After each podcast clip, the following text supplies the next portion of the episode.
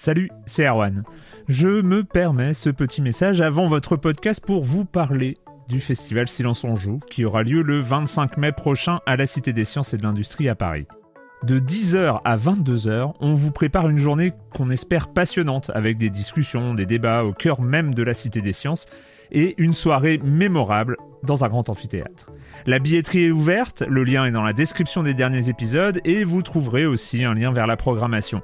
C'est 20 euros pour la journée et la soirée, et si vous voulez juste passer nous voir en journée, il suffit d'une entrée classique pour la cité, c'est 13 euros tarif plein avec éventuellement des réductions. C'est la première fois qu'on organise un truc pareil et on espère vraiment que vous répondrez présente et présent. En tout cas, nous, on a très envie de vous croiser de rencontrer celles et ceux qui nous écoutent chaque semaine. Rendez-vous donc le 25 mai et je vous laisse avec votre épisode de Silence en joue ou de la bande-annonce ou de Gâchette gauche ou de Dans la boucle. Enfin bref, bonne écoute. A lot can happen in three years, like a chatbot may be your new best friend. But what won't change? Needing health insurance. United Healthcare Tri Term Medical Plans, underwritten by Golden Rule Insurance Company, offer flexible, budget friendly coverage that lasts nearly three years in some states. Learn more at uh1.com. Silence en joueur Juan Cario, bonjour!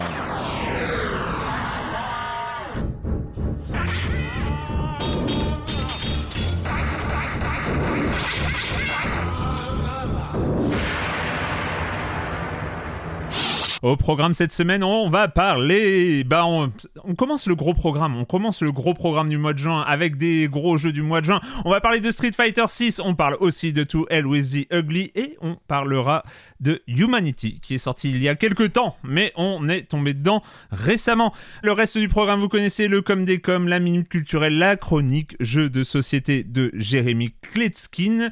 Et puis, euh, bah, je vais commencer en accueillant euh, trois de mes chroniqueurs préférés. Corentin Benoît Gonin. Salut Corentin. Euh, bonjour. Ça va, Humanity, sorti le 16 mai, c'est pas non plus. Euh, non, c'est vrai. C'est vrai, mais en fait, j'avais, j'avais tellement mis dans ma liste des jeux à faire, euh, mais j'avais très, très, très envie d'y jouer. et, et du coup, en fait, le fait que j'ai mis deux semaines avant de le lancer, voilà. Non, puis après, faut le dire, enfin, là, là, je, je m'en étais rendu compte quand, je, quand j'avais fait un peu le point sur les jeux qui sortaient en mai-juin, là, c'est une galère, il y a trop de bons jeux, quoi. C'est vraiment difficile de tout suivre. Mais on va y arriver. Enfin, peut-être pas tout, mais on va y arriver. Euh, le FF, là, je te cache pas que je sais pas trop s'il va. Euh, je sais qu'il y a une demande, mais le, euh, FF, là. Le quoi Il y a, y a, un gros FF qui sort en fin de mois. Non, non, non, non, non, non, non, ça, c'est pas possible. On n'a pas le temps. On n'a pas le temps. Voilà, Patrick Elio, salut Patrick. Salut Arwan, salut à tous. T'es confortable? Tout va bien? Oui, oui. Alors je vous parle depuis mon fauteuil qui est finalement bien arrivé parce que vous, voilà, vous suivez mes aventures équipementières euh, euh, liées à mon environnement de travail. Euh, donc voilà, je suis assez assis dans mon nouveau fauteuil. Il est bien arrivé. voilà. il, y a, un traumatisme. Hein. il y a un traumatisme. Hein. Ouais, oui, c'est clair. Non, non, mais j'étais vraiment voilà, c'était un petit peu la débrouille. Donc voilà, on passe à un niveau, un nouveau stade et c'est important pour jouer à du jeu de baston dans des bons, dans des bonnes, bonnes confortables, bonne situation confortable, c'est très bien, c'est important. Donc, euh, donc voilà. T'as sorti le pas d'arcade, euh, je pas pour le, ouais, pas pour les nouvelles bécanes. Moi, j'ai des vieux sticks arcade pour les, les, anciennes. Donc, il va falloir que je renouvelle aussi mon, mon matériel de ce côté-là. C'est bien, ça prend euh, vraiment zéro place en plus ces trucs-là. Donc oui, c'est ultra pratique, complètement.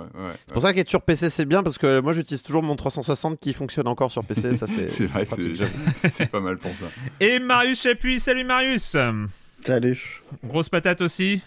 Énorme. Énorme. Patatoïde. avant, avant de passer aux news, euh, petite intro pour euh, pour parler de cet entretien mis en ligne euh, cette semaine. Entretien, deux entretiens sur deux semaines d'affilée. Et oui, on est sur la fin de l'année. Il faut tout faire rentrer dans le planning. Cette semaine, c'était un entretien avec Florent Morin, le créateur. J'ai vu ça. Oui, tu as, vu, mais tu étais là aussi, euh, Marius. Euh, J'avais oublié. le, le, créateur de, du studio The Pixel Hunt et euh, donc qui a participé évidemment, voilà, The Pixel Hunt, c'est The Wreck sorti en mars dernier.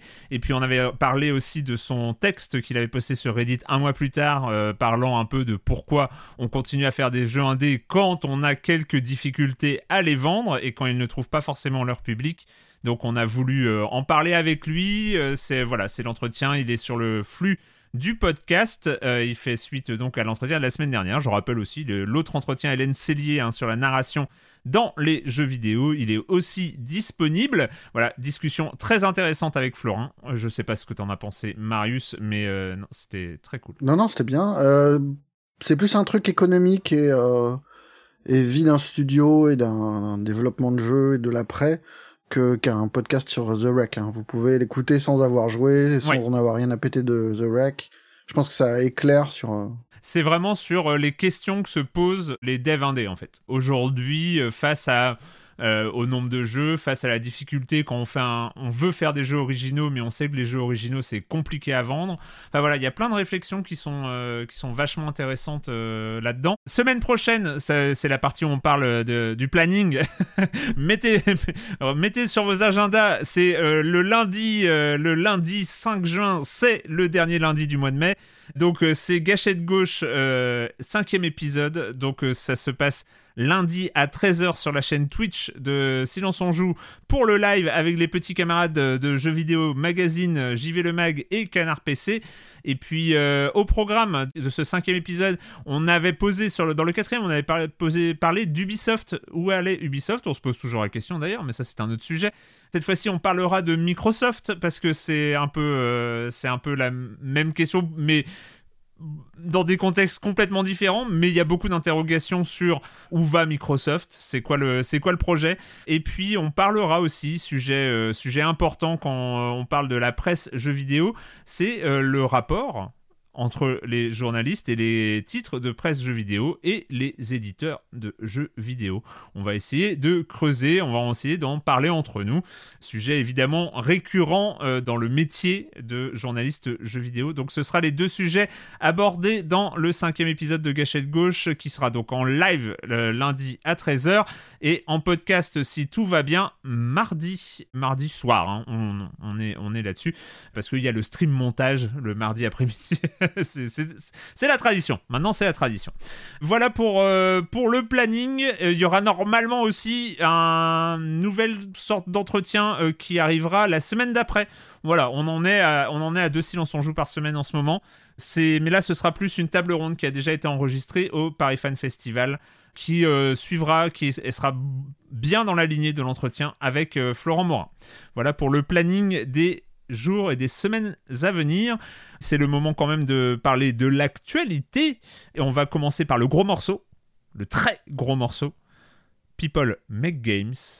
On en a déjà parlé à quelques reprises dans Silence on Joue, chaîne YouTube d'investigation sur euh, l'univers du jeu vidéo, qui font du très très bon travail. Et là, ils sortent un très gros morceau sur un dossier pour le moins compliqué qui s'appelle Zaum. Disco Elysium.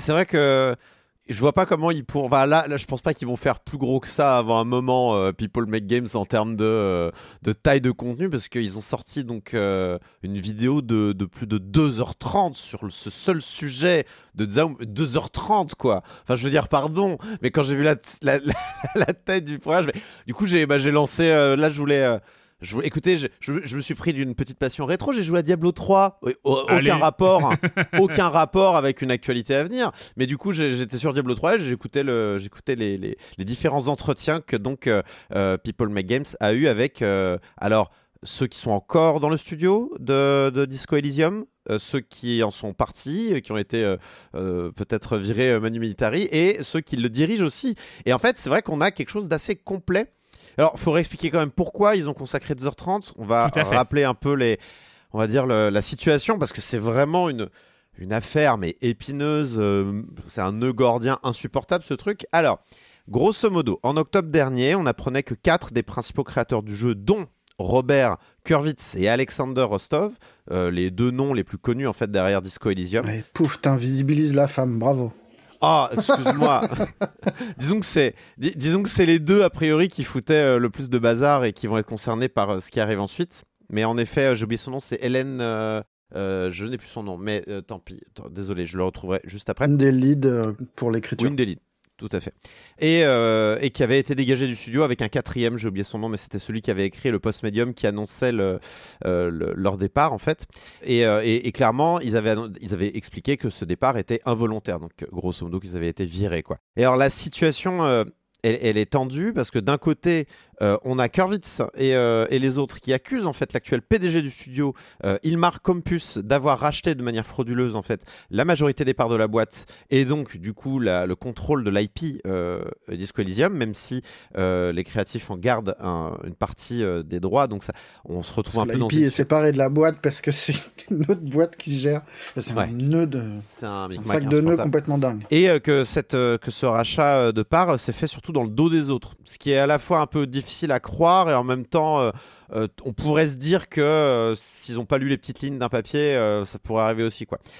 Et d'autre part, on a Zaum, euh, donc côté administratif et au, au niveau de la direction, qui explique que s'ils ont viré en fait Kurvitz et les autres, c'est surtout parce qu'ils étaient en fait devenus ingérables dans la boîte Ouais. et qu'il faisait euh, régner un régime de terreur auprès des autres développeurs, qu'il y avait quelque chose de presque secte, presque de, de- Hmm. il y avait une fascination de la part d'une ancienne garde de Zaum qui était là depuis les débuts, depuis le moment où c'était en fait un collectif euh, un peu plus artistique qui était quelque chose de il y avait une fascination en fait de la part de ces gens-là envers leur euh, et un respect puisqu'ils ils- ils- comme ils expliquent dans le documentaire c'est qu'ils voyaient euh, euh, ils, ils- ils- ils se sentaient redevables de leur, euh, de leur place et Oui. de leur place dans un projet aussi intéressant que Disco Elysium. Donc voilà. Mais en même temps, voilà. euh, Et et il y a aussi des accusations qui sont plus presque moins humaines, on va dire. Euh, c'est que euh, Zaum, enfin le- le- les, les directeurs de la boîte accusent les créatifs qui ont été virés d'avoir tenté de voler l'IP, de la vendre à d'autres, d'avoir volé, d'avoir demandé à des employés de, de piquer le Tout code fait. source de, de- du jeu,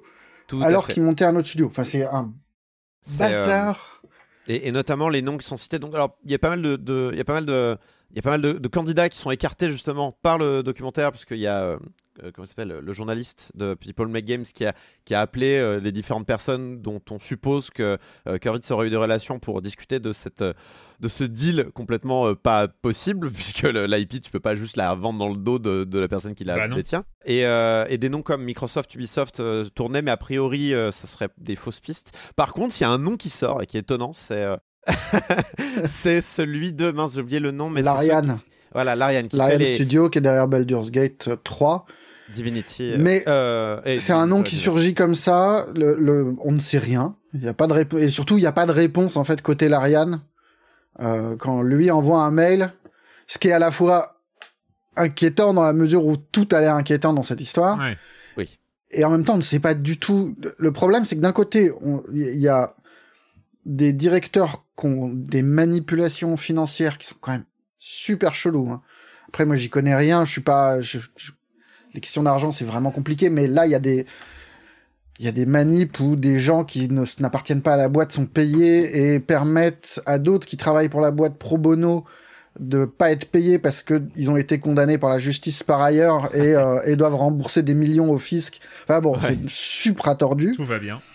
à base de Ces je- je- accusations de Je, vol te vends d'IP, pour, euh, je te vends pour un dollar euh, des, euh, des, euh, des originaux euh, de Disco Elysium et je te les rachète euh, pour un million. euh, comme ça, il y a eu un transfert d'argent, ni vu ni connu. euh, Vas-y que je t'embrouille, quoi. C'est, c'est, c'est vraiment des, de ce genre de cas de figure. ces quoi. questions de vol d'IP, ce qui coinçait, c'est que jusque-là, euh, la direction refusait de nommer les boîtes avec qui supposément euh, Robert euh, machin a été en contact. Ouais.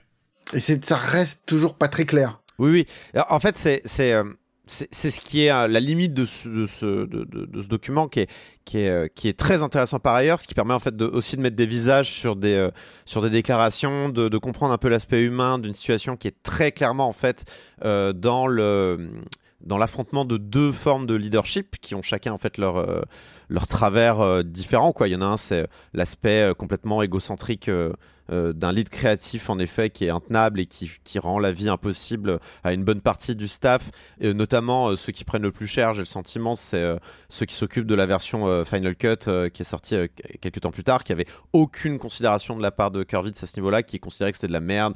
Euh, bref, c'était compliqué. Ouais, même au-delà de ça, parce que ça, ça dit aussi que Disco Elysium a été euh, fait dans des conditions euh, abominables? Ouais. Parce que ce qu'on comprend, c'est que tous les employés qui parlent disent que les débuts c'était merveilleux, c'était une aventure incroyable, les mecs avaient jamais fait de jeu, il s'aventurait, il, créait un monde et tout ça dans une espèce d'ambiance euh, de, squat complètement fifou, euh, improvisé, et que le truc s'est transformé en, une charrette interminable pendant cinq ans et que les gens ont fini, enfin des, gens qui étaient amis depuis des années et des années ont fini par se détester, se supportent plus. Et, euh, et ce qui est pas clairement plus, en fait le problème c'est qu'on on sait pas qui du créatif ou de la direction euh, croire. Et ce qu'on avait, et ce qui est super avec ce documentaire, c'est que pour une fois on entend bah, juste le studio en fait, les gens qui travaillent pas la direction, pas les créatifs qui ont été virés, mais les gens entre, qui sont pris entre les deux en fait. On les entend aussi. On les entend, on les aussi. et beaucoup, et c'est eux qu'on retient le plus en fait, je trouve. Euh... Mais du coup, voilà, c'est juste pour dire que euh, le, le, nom de la vidéo c'est Who's Telling the Truth About Disco Elysium. Euh, c'est un peu mensonger. On ne sait pas qui dit la vérité à la fin de, de, de documentaire. Il y a, je pense même qu'on peut dire qu'il n'y a pas de, c'est pas l'un ou l'autre. En fait, c'est sûrement une grosse partie des deux en même temps je peux tout à fait imaginer un studio terrible dans lequel euh, un, un, créatif égocentrique euh, euh, doit bosser avec un, un, un financier véreux quoi. Enfin c'est c'est c'est c'est clair. C'est terrible mais c'est sûrement Et c'est pas juste un financier véreux, ça qui est dingue en plus c'est qu'il oui, oui, doit y avoir quatre ou cinq personnes et que les mêmes gars qui ont l'air d'en fumer euh, les créatifs sont par ailleurs essentiels pour le jeu, sont reconnus comme essentiels d'avoir joué un rôle de producteur et machin. C'est vraiment vraiment très compliqué mais ça a le mérite, et effectivement, ça n'éclaircit pas les choses, mais en même temps, il y a plusieurs procédures judiciaires qui ont l'air euh, enclenchées. Euh, je crois que c'est terminé. En Angleterre, je sais plus. Mais plus rien en cours, je crois. Enfin, ce que j'ai lu récemment dans les derniers papiers que j'ai lus. Mais après, euh, je, je, bon, c'est, je pense qu'on n'est pas toujours au courant de ces choses-là. Mais il me semble qu'il y avait une annonce un peu triomphante début d'année de, de Zaum qui disait Nous n'avons plus de problèmes judiciaires. Enfin, tout a été conclu et résolu. Après oui, il y en a peut-être dans, notamment, je, ne sais plus s'il y avait des procédures euh, en Angleterre. Mais en tout cas, je pense que le but, en tout cas, de, de ce documentaire-là, euh, c'était de de dégager en fait et de démonter un peu le, la petite musique qui aurait pu s'installer du euh, pauvre petit, euh, on va dire, de pauvre petit artiste. Enfin, d'une histoire à la Kojima, quoi. Oui, oui, oui voilà. De... Il, il voulait, il voulait virer d'une histoire à la Kojima où en fait c'est beaucoup plus compliqué, c'est beaucoup plus larvé. Il y a, il y a quelque chose de très euh, comment dire, ouais, viscéral et euh, d'impossible à trancher facilement en fait dans cette histoire-là. Et toujours, et toujours cette tristesse du fait qu'il s'agit de Disco Elysium et qu'on n'avait bah oui, pas envie, on n'avait pas envie que ce jeu-là en particulier se retrouve avec ce genre de de scandale, enfin parce que c'est ça reste un scandale, ces charrettes de plusieurs années, euh, ces vies abîmées et ce genre de choses, voilà, c'est alors que voilà, c'était c'était pas une super production, c'était pas chez Rockstar, c'était pas euh, c'était pas tout ça. Mais on aurait voilà, préféré que ça tombe pour un Call of Duty ou un truc comme ça, quoi, plus que Disco Elysium peut-être. Euh, oh, ils ont leur lot de. oh, ils ont leur lot, ouais. ils ont déjà. Voilà, ils ont déjà. tout va bien. Franchement, on en reparle tout à l'heure, mais. Je vous encourage à le regarder d'ailleurs. Euh... People Make Games. C'est sur YouTube, c'est disponible gratuitement. Et euh, il y a aussi les rushs des interviews qui ont été mis en ligne. Euh, alors je crois que c'est des liens un peu planqués euh, qui sont dans les commentaires parce que je crois que c'est pour les Patreons normalement. Euh, mais, mais bon, si vous cherchez un Ra peu, vous allez rappelons, rappelons aussi voilà, que People Make Games se finance par, par Patreon. Donc on voit aussi que voilà, c'est un projet hyper intéressant, très, très précaire parce que c'est du, du financement. Méga précaire. C'est méga précaire, mais, mais, mais, ils, font, ils font quand même du boulot exceptionnel. Euh, on bah, en a ouais. déjà parlé à plusieurs reprises ouais. dans l'émission. Et la question du 2, de, de Disco Elysium 2 est évoquée, évidemment. Mm. Parce qu'il y a des gens qui ont bossé dessus. Pas beaucoup, visiblement. Ouais. Évidemment, pour se faire virer. Euh, mais on comprend bien que s'il y a un 2, ça sera l'enfer pour tout le monde, en fait. C'est presque, souhaitable. C'est presque souhaitable qu'en fait on n'en ait pas. Et merde. Euh, bon. et ben voilà. Euh, ouais. Patrick. On commence bien, allez. Ça yeah, commence on bien. Tous contents. euh, Patrick, on en a parlé la semaine dernière à propos de la conférence Sony euh, qui ouais, s'appelait, je sais plus comment, enfin le 3 de Sony. Euh, c'est Alan Wake 2. Ouais, Alan Wake 2 qui, qui, bah, qui nous fait tous envie. Hein. On l'a yep. on, on l'a évoqué la semaine dernière. C'était un de ces un de ces jeux qui n'est pas exclusif euh, PlayStation, hein, mais qui, a vraiment rayonné lors de, lors de cette euh, présentation. Moi, pour tout vous dire, j'avais même commencé à faire une petite place dans mes étals pour euh, la, la boîte du jeu, parce que, bah, en plus, moi, j'ai la version, vous savez, collector du premier en forme de livre. C'est vrai que le premier Alan Wake était, était, était assez incroyable au niveau de la, sortie physique, etc. Donc moi j'avais préparé une petite place, mais ce n'est pas gagné pour une version physique parce qu'en fait on a eu une petite douche froide quelques, quelques temps après cette, cette présentation avec euh, l'annonce par euh, Remedy d'une sortie a priori uniquement sous forme dématérialisée Hmm. pour Alan Wake 2. Alors un choix euh, assez étrange parce qu'on est quand même sur un sur une aventure solo, narrative, et puis surtout qui s'accompagne de justifications quand même d'une mauvaise foi assez, assez, assez marquante, c'est ce qui a fait pas mal euh, rebondir sur les, sur les réseaux. Euh, je cite euh, Remedy qui nous parle d'une sortie physique qui permet de retenir un, prix de jeu à 60 balles environ sur console et 50 sur PC. Le fait de commercialiser un, jeu sur disque avec un énorme téléchargement à la sortie, c'est toujours, ça gâche l'expérience ou qui nous parle du fait qu'aujourd'hui beaucoup de, joueurs sont complètement passés au dématérialisé, qu'ils ont tous des, des PS5 sans lecteur Blu-ray, et ou, une série S qui n'a même plus de, lecteur physique. Donc voilà, il, voilà, il charge à fond sur le côté, c'est pas grave, on est complètement en démat à, à 200%. Ça a fait évidemment pas mal réagir bah, les, les, les joueurs qui sont encore attachés, et, et encore une fois, sur ce secteur de jeu en particulier, sur du jeu narratif, de l'aventure solo, je pense que ça, ça, ça pourrait peut-être moins frapper sur Mm. du jeu service ou du jeu multijoueur. Mais là, on est quand même sur ce genre de jeu avec une identité forte, avec un univers narratif où on aime bien en général avoir une belle boîte, avoir une belle édition physique. Surtout qu'aujourd'hui, on parle beaucoup de. Euh, notamment sur cette fin d'année, il y a beaucoup de, sorties avec des, beaux packaging, des éditions, euh, voilà, des éditions physiques euh, soignées. Ce qui est intéressant, c'est que ça fait aussi rebondir des revendeurs de jeux. De, a- je crois qu'il y a un revendeur de, indépendant qui, a rebondi comme ça, qui expliquait que justement, c'était un problème parce que les aventures comme ça, les AAA solo, sont importants justement sur le côté Événement. comment dire, euh, revente en occasion, etc. C'est le genre de jeu qui, qui a un bon turnover et qui fait aussi vivre le marché de l'occasion parce que ce sont des jeux qui, qui Ouais. revend assez vite et qui, voilà, qui, qui, qui- qui amènent de l'activité en magasin. Donc c'est vrai que couper euh, l'existence physique d'un titre aussi attendu et qui a l'air aussi prometteur qu'un Alan Wake 2, euh, c'est un problème. Alors, ce qui est intéressant, c'est que donc après cette sortie de, de Remedy qui a un petit peu je- jeté, euh, bah, c'était un peu la douche froide. Il y a eu un petit, euh, petit twist du côté de, de THQ Nordic qui les a un petit peu gentiment chambrés sur, sur les réseaux, qui a rebondi en disant qu'eux étaient prêts, étaient prêts à faire une sortie physique, une, euh, une- un pressage physique du jeu, en rappelant qu'eux avaient euh, travaillé sur le, la version, je crois, physique du remaster. Ils avaient fait un tirage euh, physique il y, a, pas très très longtemps du premier Alan Wake euh, et qu'eux étaient prêts, bah, bah, s'il y avait besoin, Oh ils pouvaient. Vous avez notre numéro, Ouais, on peut éventuellement faire une, une version boîte pour, euh, pour tout le monde. Mais au-delà de, au-delà de la blague, ça veut dire quoi en fait? Est-ce que ça veut dire que ça coûte plus cher à une entreprise de sortir des jeux en physique Alors ça, c'est la grande question. En plus, moi- moi, je me pose du côté du consommateur. On sait évidemment la ver- les vertus en dehors de la collectionnite. On connaît les vertus de la version physique. Euh, on va pas les rappeler à chaque fois, mais évidemment, il y a le marché de l'occasion qui permet de, bah, de revendre son jeu rapidement.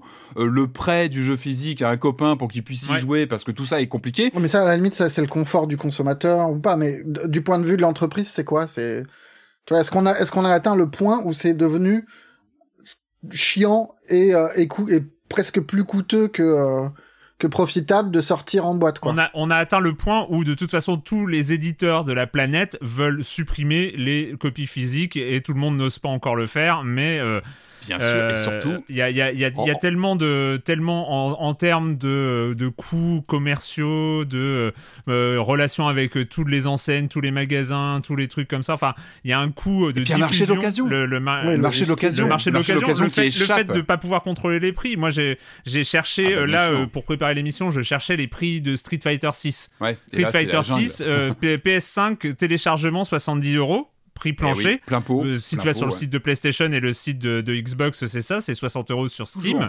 Tu mets euh, prix Street Fighter 6 euh, sur Google, euh, c'est déjà, à 50 la- balles, c'est hein. déjà la Fnac à 50 balles euh, en version physique pour, Play- pour PlayStation. Voilà. Parce que selon les, parce que les, les, les, les gros jeux sont aussi des produits d'appel pour euh, les supermarchés, pour euh, Ouais, bien sûr. euh, même pour Ça Amazon venir, qui, qui l'a fait pas mal avec les jeux Nintendo notamment. Et, et c'est, ça, ça saoule les éditeurs de voir ça parce qu'en effet, ça baisse d'une certaine manière la, la valeur d'un jeu euh, sur d'autres euh, marchés. Quoi. Pourquoi acheter finalement une version euh, dématérialisée à 70 euros si tu peux le trouver à 45 sur Amazon par ailleurs quoi? C'est c'est le genre de questions qui doivent se poser. Donc c'est vrai que cette annonce de Remedy, elle a frappé encore une fois parce qu'on est sur un genre narratif, on est vraiment sur une catégorie de jeu qui se prête moins à la disparition du physique, peut-être qu'un Fortnite, alors qu'un Fortnite est présent en magasin, justement, paradoxalement. Il y a des sorties physiques, c'est le genre de jeu qu'on peut faire en cadeau, qu'on offre, etc. Donc il y a toute cette Ouais, part. euh, Fortnite, c'est une euh, exception un peu bizarre euh, qui était. Bien sûr, mais je veux dire, c'est là où tu te Avec dis. oula, Minecraft, c'est les deux jeux qui, sont, qui ont tellement explosé qui, qui sont des fri- Il a fallu faire des boîtes quoi. Enfin, c'est. En tout cas, ça fait beaucoup réagir euh, et, euh, et à juste titre parce que effectivement. On je sais pas. Bah, moi, je suis toujours, moi, je suis toujours Alan tiraillé sur la 2. question du physique. Je comprends parfaitement pourquoi euh, il y a un attachement physique et les deux. Je suis très heureux que tu aies cité les deux vrais, euh, les deux vrais avantages du physique que sont le prêt et le- la revente d'occasion, parce Le que je suis, le- le euh, prêt, je, suis capital. je suis convaincu que c'est pas euh, que l'argument par contre de la préservation euh, est, euh, est pas bon.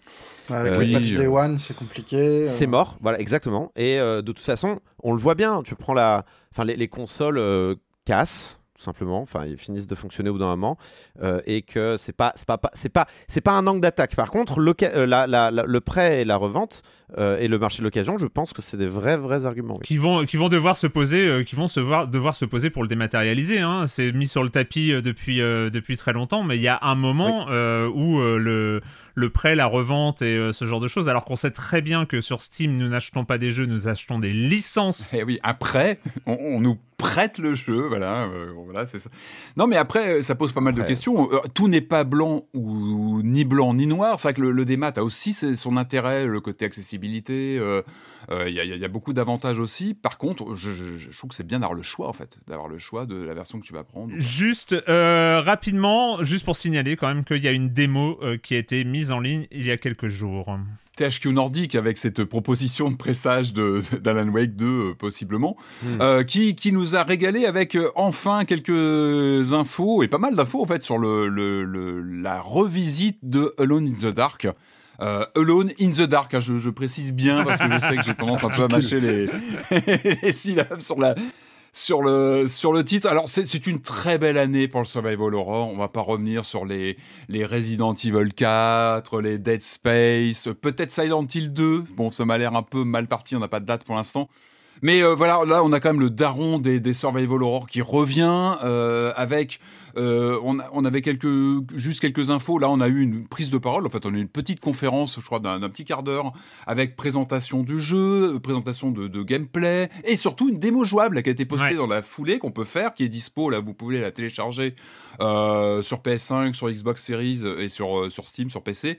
euh, qui est très intéressante en fait, elle est très courte, 10 petit minutes. quart d'heure. 10 minutes, Ouais, ouais. 10, ouais, 10 minutes à quart d'heure, si on prend le temps, on a un petit peu tout fouillé. Euh, on, y a- on y incarne Grace Saunders, Saunders. Et puis, voilà, j'en dis pas plus, découvrez-la, mais ça renvoie à pas mal de. Bah, c'est vraiment les prémices du scénario du jeu originel. C'est malin, hein. en, ter- en termes d'ambiance, je trouve que ce qu'a réussi la démo et ce qui euh, euh, donne un Ouais. peu de euh, un, un peu d'attente concernant euh, ce, ce jeu qu'on enfin c'est quand même une licence qui est fatiguée Alone in the Dark Usée, hein, qui a euh, été ça fait abîmée, longtemps qui a abîmée, vu, euh, qui a été abîmé. Bah, il y en a eu, il y a eu des titres Oui, qu'on voilà, essaie d'oublier, les derniers en Mais- multijoueur. Ou... Et là, je trouve qu'ils ont réussi à rester dans le survival, dans l'ambiance survival, en montrant quelque part une spécificité de ce qui pourrait être une spécificité de Alone in the Dark par rapport à Resident. Ouais. On n'est pas dans un Resident Evil. On est, il y a, y a un côté plus feutré, plus euh, euh, Gothique, voilà, enfin, on est vraiment plus sur le- manoir, sur une euh, ambiance, pas dans le, euh, pas dans l'ambiance, euh, pas dans l'ambiance Resident Evil. Je trouve Bah, que c'est le- beau, elle, déjà. est, elle, elle est Euh, promet- enfin c'est prometteur. Il y a une promesse, il y a une ambiance, clairement. En Mm. 10 minutes, le jeu, il arrive à. Enfin, en tout cas, cette démo, elle arrive à monter quelque chose. Euh, c'est beau. Je trouve que visuellement, Ouais. c'est- vraiment solide. J'aime bien la physique. C'est Ouais, tout bête, mais je trouve qu'il y a vraiment une physique. On a une sensation de présence. Les monstres, on a un petit aperçu et c'est vrai que c'est assez glaçant le peu qu'on voit. Enfin, c'est vrai que la- les, les monstres Alone in the Dark, c'est, il faut les retravailler. Il y a vraiment quelque chose. Mais là, on a, on a vraiment une sensation d'avoir une, des- des- une vraie, euh, des- une bonne attention de revenir aux fondamentaux, en fait, avec ces Ouais, monstres assez ouais, ouais. lugubres, assez inquiétants, avec une forme assez dérangeante. Euh, derrière ce jeu, on a notamment euh, parmi l'équipe, on a un scénariste et directeur artistique, c'est Michael Edberg. Euh, qui a l'air d'être à fond sur le projet, d'être un véritable amoureux de la, de la, franchise. Et lui, il a travaillé sur des jeux comme Soma ou Amnesia. Donc il a, voilà, il a plutôt un pedigree intéressant. Je pense qu'il peut amener quelque chose dans ce côté inquiétant. Donc ça, c'est la part plutôt euh, retour aux racines. Et puis en dehors de ça, on sent que le jeu veut, veut frapper les esprits. C'est vrai qu'on a un, comment dire, on a un casting hollywoodien, on a David Harbour, donc on connaît pour euh, Stranger Things, on a Jodie Comer qui vont jouer, euh, donc ce sont les deux acteurs qui vont jouer les, personnages principaux, donc Edward Gardby et Emily Hartwood. On rappelle que c'était le principe du jeu originel, c'est de pouvoir incarner deux personnages. C'était totalement nouveau à l'époque d'avoir une héroïne et un héros qu'on pouvait choisir comme ça, avoir une petite histoire un peu, un peu différente, un départ différent. Donc tout ça est toujours là. Euh, voilà, on, ressent une envie de bien faire et d'être respectueux du matériau original tout en apportant un vent de fraîcheur. On, jugera sur pièce, sur place, quand on aura le jeu en main, mais en tout cas, aller faire cette démo, c'est plutôt encourageant. Et euh, bah, maintenant, on attend. Donc, c'est fin octobre euh, sur les nouvelles consoles et sur PC. Et bah, on va surveiller ça de très très près. Marius, nous avons on s'inquiétait. On s'inquiétait on, était inquiet parce que ça faisait longtemps qu'on n'avait pas de ces nouvelles. Heureusement, Variety est là et nous donne des nouvelles de Bobby Kotick. Mais oui, parce qu'on n'avait rien compris. Rien, du tout. Rien compris sur Activision, sur Blizzard, rien compris sur ce pauvre Bobby que personne n'aime. Hmm. Mais heureusement, il ouvre son cœur. Et d'abord, il, il nous parle de ses regrets, de ce pourquoi parler, tu vois, de du deal euh, avec Microsoft? Pourquoi parler de harcèlement sexuel? Non, non, on va parler du grand regret de Bobby Kotick, c'est de ne pas avoir réussi à conclure le deal qui lui aurait permis de s'offrir Time Warner il y a quelques années de ça. Il a encore les boules, c'est pas oh, facile. Le Franchement, pauvre, mais le pauvre. C'est dommage parce qu'en oh. plus, c'est un homme qui a compris les liens entre le jeu vidéo et le cinéma et il aurait pu faire avancer le média.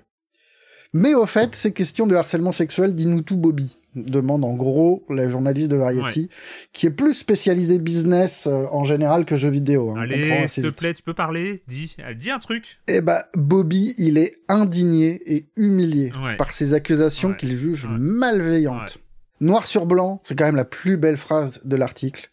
Bobby Kotick ne s'excuse pas pour Activision ou sa culture. En plus, il promet qu'il va publier plein de données qui montreront que c'est pas du tout une frat house, que euh, la bro culture c'est n'importe quoi. Bon, après on comprend pas bien quand il dit il va publier plein de données parce que l'interview visiblement a été faite en avril. On sait pas si ça devait sortir après l'interview ou mhm. maintenant. On attend. Peut-être qu'on va on va être choqué bientôt. Ouais, on se prépare. Et donc on a cet article complètement euh, stratosphériquement lunaire ah qui relaie sans remise en cause, sans contexte ou presque tout ce que Bobby Kotick peut dire. Et du coup, il explique que, bah, franchement, pour une entreprise de 17 000 employés, si on regarde bien, le niveau de plainte pour harcèlement et agression, il est assez bas. Hein. que tout ce qui a été possible en termes d'enquête a été fait jusque-là. Alors peut-être qu'il faudrait préciser que oui, mais en fait les conclusions elles n'ont pas été vraiment rendues publiques et que ça n'a pas été au terme au niveau juridique parce que à chaque fois Activision Blizzard sortait le chéquier. Mais non, non, ça on va pas préciser. Non. Mais puisque quand même, enfin voilà, Bobby il est là pour ouvrir son cœur, il va quand même expliquer pourquoi il est heurté, humilié, indigné, et il explique qu'il aime pas les syndicats. Enfin, c'est pas exactement qu'il aime pas les syndicats, parce qu'en fait, il les aime bien, il les aime tellement qu'il est membre d'un syndicat, parce que quand il a fait une petite carrière d'acteur, euh, il a été obligé de se syndiquer, et en plus, sa mère, elle est prof, et les profs, ça aime bien les syndicats. Donc vous pouvez pas l'accuser de pas aimer les syndicats. Le vrai problème, c'est les syndicats qui sont méchants. Qui sont rien que des gros haineux. Et et qui conspirent. Il très clairement qu'il a dû affronter un front syndical très très agressif qui s'est acharné à déstabiliser l'entreprise. Mais vraiment les salauds quoi. Mais en mode conspiration. C'est euh, et après le voilà, c'est de détruire Activision. Le, le, le, le, petit mot moi qui m'a fait bondir de, de plaisir, c'est quand Kotick explique que non seulement il y a les syndicats, ces gros méchants, il y a aussi les forces extérieures, entre guillemets, les forces extérieures. On comprend à demi-mot qu'il s'agit pas seulement des syndicats maison, mais des syndicats de branche comme la CWA qui a relayé les plaintes contre Activision. On comprend aussi que c'est les médias, hein, les, salauds qui ont enquêté sur le truc et qui franchement, euh, c'est rien que des. C'est ça qui est génial, c'est que le mec est présenté de façon vraiment, mais c'est le, le portrait le plus coulant et dégoulineux possible, ou couleux et dégoulinant. je sais Oui. Les deux. euh, et en fait, on comprend que tout, tout, tout le langage trumpiste qu'il emploie, ça déborde, mais il y a, y a une énergie genre euh, sale gauchiasse qui allait chouiner dans les jupes du gouvernement et des régulateurs. On, on- va vous tuer. Laissez-nous disrupter tranquille. Enfin, c'est, c'est horrible. Il y a, y a tout un espèce de sous-texte en dessous qui est délicieux euh, dans, dans le cadre.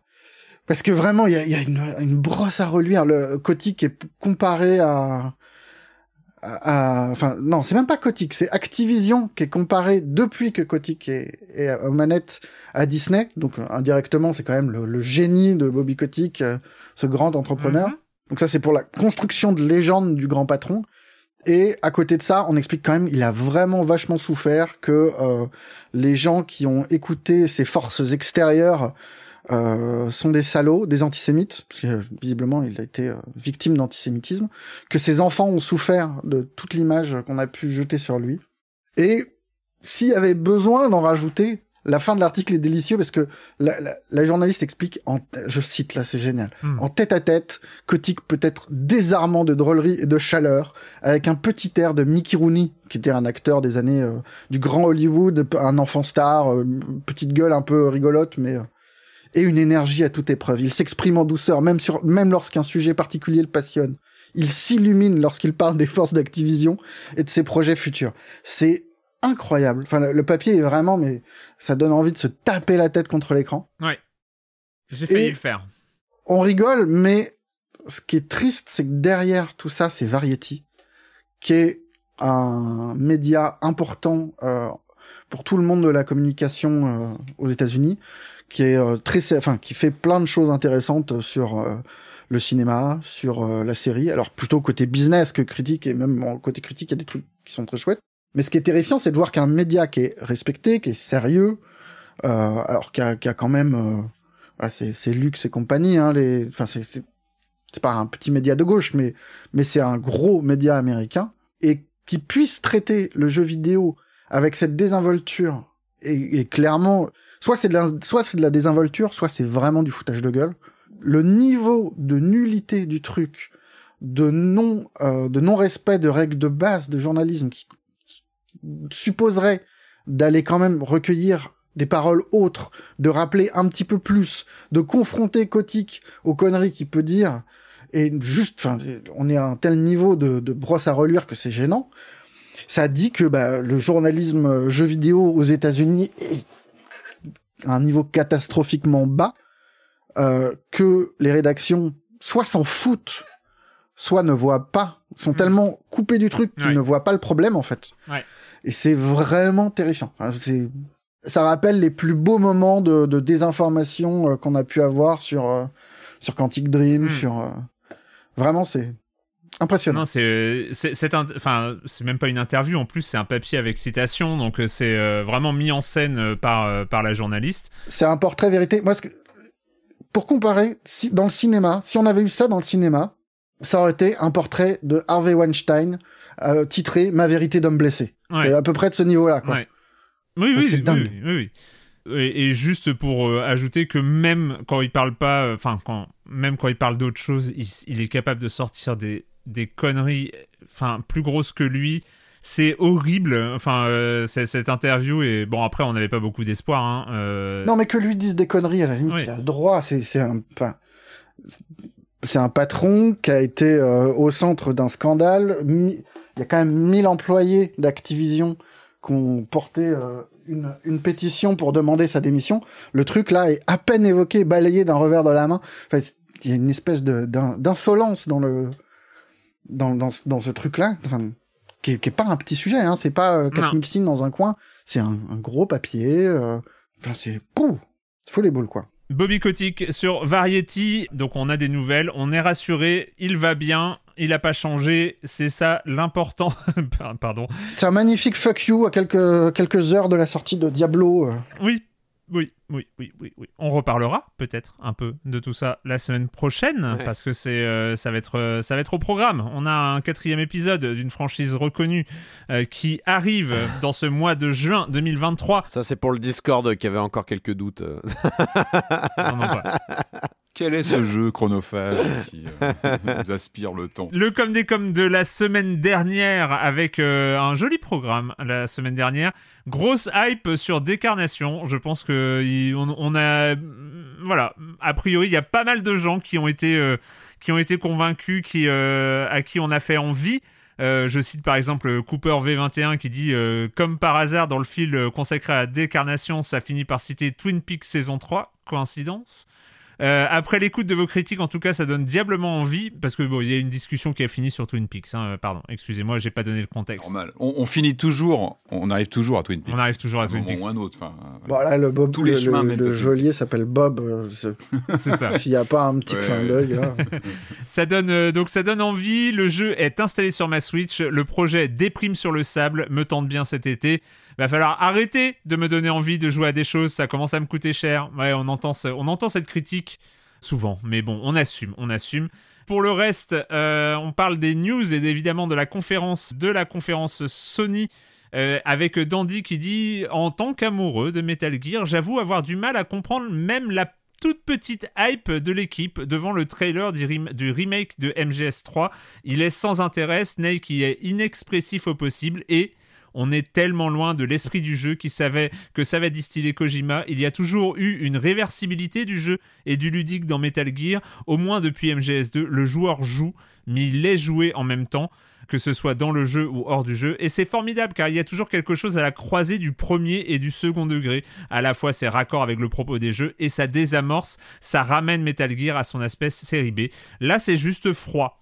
C'est froid comme une idée de marketeuse cynique de chez Konami qui, voyant que les autres branches de l'entreprise vont mal, se dit Et si on relançait des jeux vidéo? Et si on commençait d'ailleurs- par redonner aux joueurs très précisément ce qu'ils veulent Comme ça, on est sûr de ne prendre aucun risque. Ah Oui, non, mais c'est effectivement, et euh, je, l'avais évoqué rapidement, c'est vrai que euh, c'était attendu cette présentation euh, du remake. C'est vrai qu'on a eu confirmation, mais on le savait depuis que Kojima était pas du tout, du tout dans la boucle. Ça pose problème. Effectivement, ça pose problème de se dire qu'il y a un remake d'une œuvre euh, sans la présence de son créateur, de son vivant. Ça pose problème. Et c'est vrai que Konami, par exemple, sur Silent Hill 2, euh, travaille sur un remake, mais en accord avec les auteurs. Il y a, il y a une partie de l'équipe originelle de Silent Hill 2 qui est là, qui valide ce que fait Bloober Team. C'est vrai que sans Metal Gear euh, 3, du coup, euh, ça pose un problème, effectivement. Quel que soit le rendu, parce que là, on est vraiment sur du teaser, ce qu'on a vu, c'est vraiment juste une note d'intention, c'est vraiment très... C'est dur de juger ça sur, euh, comme ça sur quelques images. C'est plus le fond, effectivement, le, fait de l'absence criante d'un auteur euh, comme, euh, comme Kojima, où on sait l'importance de sa personnalité, de ses partis pris, de sa façon de, de mettre en scène le jeu vidéo. Son absence va, risque d'être vraiment Sans criante blague. dans ce, dans Ouais, ce ouais. mec. Oui, mais après, et, et faut pas, faut, le star system, tout ça, ça va quoi. Je veux dire, Ouais, on peut, merci. il peut y avoir aussi, enfin, c'est un art collectif le jeu vidéo. Merde, quoi. Il y a pas que Kojima qui est. qui Alors est on est d'accord, mais là on 3. est quand même sur on est on est quand même sur un jeu qui est quand même très fortement imprégné Oui, de de sa de voilà de son son, son- Non, son mais travail, de sa façon de Est-ce qu'on peut au moins euh, se réjouir du fait qu'on va avoir une autre take sur Metal Gear? Je, suis curieux, moi, de voir ce que ça va donner. Ça va peut-être être nul, hein. Ça va peut-être être nul, mais je suis curieux de voir ce que c'est Metal Gear sans Kojima aussi. Parce que je suis désolé, mais euh, toute la saga Metal Gear n'est pas bonne. hein. Enfin, il y, a- il y a quand même des gros moments pas bons dans la saga Metal Gear et c'est une licence que je tiens vraiment très proche de mon cœur. Et, euh, et je suis curieux de voir ce que ça donne. Metal Gear, Ouais. sans une partie du bullshit que Kojima apporte aussi dans Metal Gear. Je suis sincèrement curieux. Donc on va voir, je suis assez d'accord sur l'aspect froid du trailer. En effet, j'ai eu ce sentiment-là également. Cela étant, je jouerai très certainement à Metal Gear Delta. Je suis curieux de voir ce que ça va donner. Euh, c'est pas Delta d'ailleurs, c'est Triangle. Dernière réaction, celle de Pov Dega qui dit euh, lui aussi un décarnation wish listé dans la foulée de votre critique. Qu'est-ce que ça donne envie? Et sinon, question existentielle, qu'est devenu le siège de Patrick? Et son livreur Comment est-ce possible Comment est-ce possible qu'on sonne chez lui pour la livraison que Patrick s'absente pour récupérer la chose mais revienne ensuite bredouille? Il y a trop de suspense.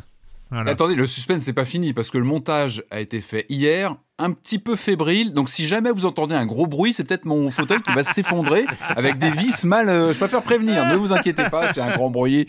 Voilà, c'était Bah, juste ça pour dépend. Tu, Patrick. tu réponds pas à la question. Hein. Qu'est devenu l'ancien Où est le où est le siège et euh, Où est l'ancien Euh, c'est une bonne question et je vous laisse imaginer ce qu'il est devenu. Oh Il a une autre non. Ah non, mais le dit, drame euh, tu- Dans mon immense loft, je lui ai trouvé une autre. Ah, utilité.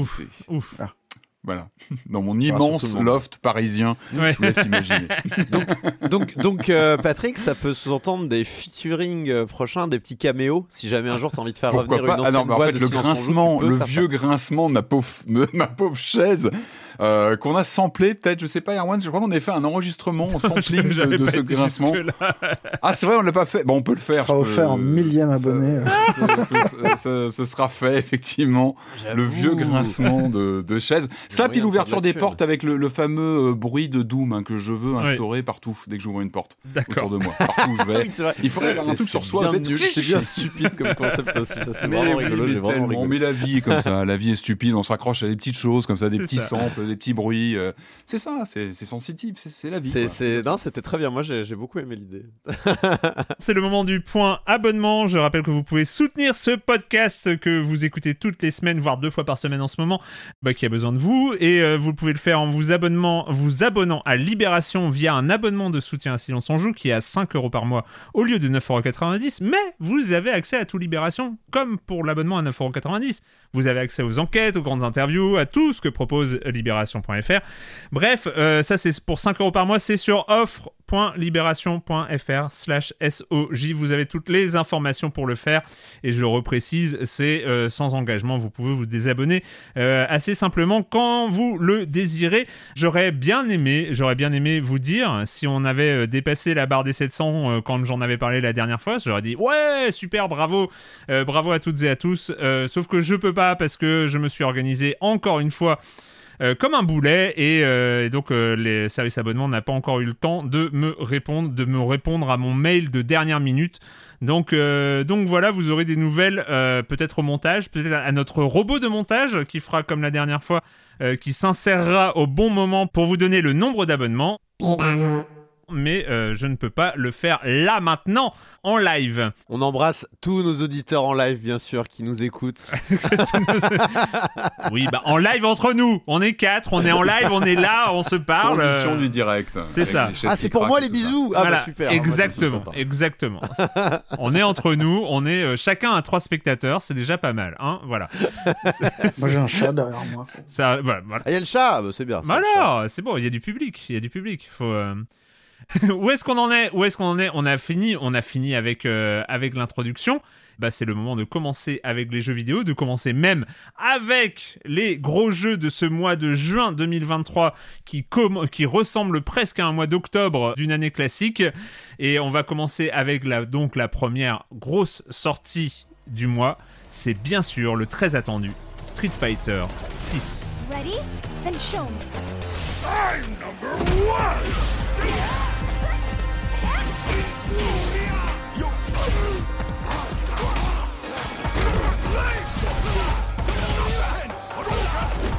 Nowhere to run. Bring the heat. Beginning operation. What are you waiting for? Time to meet your maker. Street Fighter 6, on en entend parler depuis un bail quand même. Depuis longtemps qu'on entend parler de ce Street Fighter 6 avec un sentiment mêlé, attente, crainte. On savait pas trop où est-ce qu'on allait mettre les pieds. On voyait bien. On voyait bien que Capcom voulait euh, de Street Fighter 5 faire table rase euh, pour repartir sur des bases différentes, retrouver peut-être euh, la hype et et tout l'emballement qu'il y avait eu sur Street Fighter 4 qui était quand même re- retombé bien méchamment et mais mais mais on a très très vite senti qu'il voulait aller loin aussi qu'il voulait partir vraiment très très loin dans une nouvelle direction est-ce que c'est réussi? Est-ce que pas? Alors on fait un disclaimer en attendant je vais te donner la parole Corentin mais un disclaimer parce qu'il faut dire aussi d'où on parle euh, mis à part toi qui a une euh, bonne expérience sur Street 4, on va dire, euh, Corentin, on est euh, une équipe de quiche. On va pas se mentir. Il faut l'assumer. Et euh, Ouais, sur Street Fighter 2, j'estime me défendre un petit peu quand même. Sur le turbo ou le super, je... voilà. Mais, Bon d'accord, je parle de je, pa- pas- je parle de moi donc euh, mais voilà, je vais dire des trucs sur Street Fighter 6 auxquels j'ai joué un petit peu.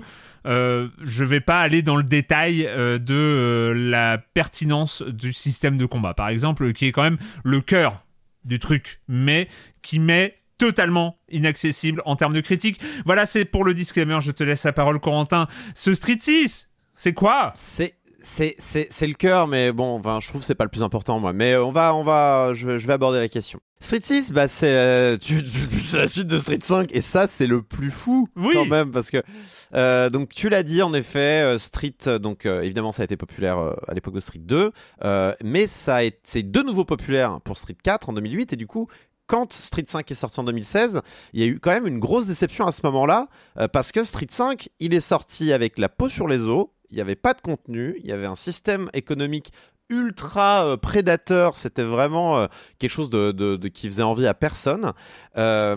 Et en fait, il y a une forme en effet de hype qui est retombée à ce moment-là. Alors, le genre du jeu de combat n'a jamais été, n'a jamais été, on va dire, à, à des hauteurs de popularité que peut l'être, je sais pas, le MOBA aujourd'hui ou ce genre de choses. Oui. Mais euh, c'est vrai qu'à l'époque de Street 4, il y avait, il y avait une ferveur. Ouais, puis t'as des concurrents qui sont montés en puissance aussi en face. Hein. T'as les Tekken, les Mortal Kombat qui aussi dans ces années-là sont montés- ont eu des propositions aussi intéressantes. Tu vois, face à Street 5 notamment, il y a eu aussi un contexte concurrentiel qui était particulier. Ben, pas vraiment. Enfin, je peux. Enfin, en tout cas, sur la scène e-sport. Alors, au Ouais. niveau vente, oui. Euh, Mar- euh, Mortal Kombat 11, je crois, est euh, le, Ah bah, le, est jeu de combat euh, 12, classique 13 1 millions, versus je crois. 1 le plus vendu, quelque chose comme ça. Tekken 7 aussi a très, Il y a, très il y a, bien fonctionné. il y a Smash qui est devant, mais Smash, c'est c'est c'est pas exactement un jeu de combat. Enfin, c'est on se comprend quoi. Mais euh, d'un pur point de vue en fait effervescence, euh, on va dire sur la compétition, sur le fait de, de faire la bagarre, Tekken n'a jamais ne s'est jamais imposé. Euh, Tekken et euh, comment il s'appelle euh, C'est pas Tekken, je voulais dire, c'était Mortal Kombat. Mortal Kombat ne s'est jamais imposé, par exemple. Ah, Mortal Kombat les, X, il a une très belle scène compétition, hein, le X. hein. Pas vraiment. Déjà, en fait, la, la scène, la scène des jeux de combat n'est pas une grande scène. N'est pas Oui, du tout une grande scène. C'est le parent ouais. pauvre de l'e-sport, mais vénère. Mais vénère. Et le seul euh, qui attire un peu de monde aujourd'hui, c'est Smash. Euh, et à l'époque du 4, c'était. euh, Street Fighter 4 était le, le jeu roi un petit peu et, et parvenait comme ça à, à mettre tout le monde d'accord. Et en fait, quand Street 5 a un petit peu déçu tout le monde, alors ça il s'est rattrapé après avec des mises à jour, mais grosso modo, il y a vraiment une hype qui, qui, s'est- qui, est, qui est retombée comme un soufflet et euh, euh, il n'y a pas vraiment eu de, jeu pour remplacer sur du 1 contre 1 en- sur un axe 2D. Et du coup, c'est Smash qui est devenu un peu le, le jeu de combat, on va dire, euh, suivi par une communauté qui avait pas vraiment de jeu à suivre à ce moment-là. C'est un peu étonnant. On sort d'une période de disette un peu, je trouve, sur le- l'effervescence du jeu de combat. Euh, et donc, on a. Alors qu'il y a de très bons jeux, en effet, je suis d'accord. Et même, on peut parler de, Guilty Gear Strive, là, qui, qui, fait un peu l'unanimité auprès de tout le monde. Il y a vraiment pas mal de jeux. Il y a euh, Skullgirl qui continue de vivre sa vie euh, depuis des années. Tu te demandes comment c'est possible euh, avec les histoires du studio. Mais bref. Tout ça pour dire que Street 6 était attendu au tournant et que s'il y avait bien une chose qu'on n'allait pas lui pardonner, c'était le fait qu'il sorte sans contenu Ouais. et euh, qu'il ne mérite pas les 60 euros. Et en, en gros, la blague, c'était SF5 est sorti en early access. Euh, c'était, il fallait pas que ça se reproduise avec le 6. Et c'est pour ça que je te dis que c'est peut-être plus important, à mon sens, que le système de combat, qui- Ouais. qui, a ses mérites et tout ça. C'est que là-dessus, mais ils sont incroyablement. Enfin, euh, mission accomplie, quoi. Vraiment. Ah, ils sont allés euh, loin. hein. Mission super accomplie. Donc en gros, euh, le jeu se découpe en trois grandes sections. Il y a euh, le World Tour, qui est la campagne solo en fait. Il y a le... Le tutoriel le plus euh, long de l'histoire des jeux de combat. Ouais, Euh, c'est ouais, c'est. Moi, je vois plus ça comme un, ouais, un, un- un tour d'horizon de tous les coups, parce que le vrai, les vrais tutos ils se situent dans le Fighting Ground, qui est donc euh, en fait le mode, euh, on va dire euh, offline. c'est là où vous allez avoir le mode entraînement, le le le le, Le, mode arcade classique, quoi. Le mode arcade classique, tout à fait. Vous avez aussi, euh, euh, si, vous voulez, si vous voulez faire une partie à la maison en un contre un, c'est là-dedans que vous allez Mm, aller. mm, mm. Vous avez euh, tout un système de, de règles alternatives avec, vous pouvez rajouter genre un taureau qui traverse l'écran ou des bombes. ou Enfin, il y a un côté, ils ont mis un côté party game très étonnant dans le jeu. Je, je m'attendais pas à ça de la part de Street Fighter. Et, et on a la troisième partie qui à mon sens, je trouve la plus réussie, le Battle Hub, euh, qui est donc euh, en gros le, le mode en ligne euh, dans lequel vous allez pouvoir affronter des, des gens soit en classé, soit en, en, en amical, euh, et qui en fait prend la forme d'un- d'une grande salle d'arcade dans laquelle il va y avoir plein de bornes d'arcade euh, euh, autour de la autour d'une scène centrale et vous allez pouvoir vous asseoir en face d'un mec et jouer contre lui. Je trouve que c'est l'idée la plus brillante Hmm. de Street Fighter 6. Les salles d'arcade ne fonctionnent plus économiquement.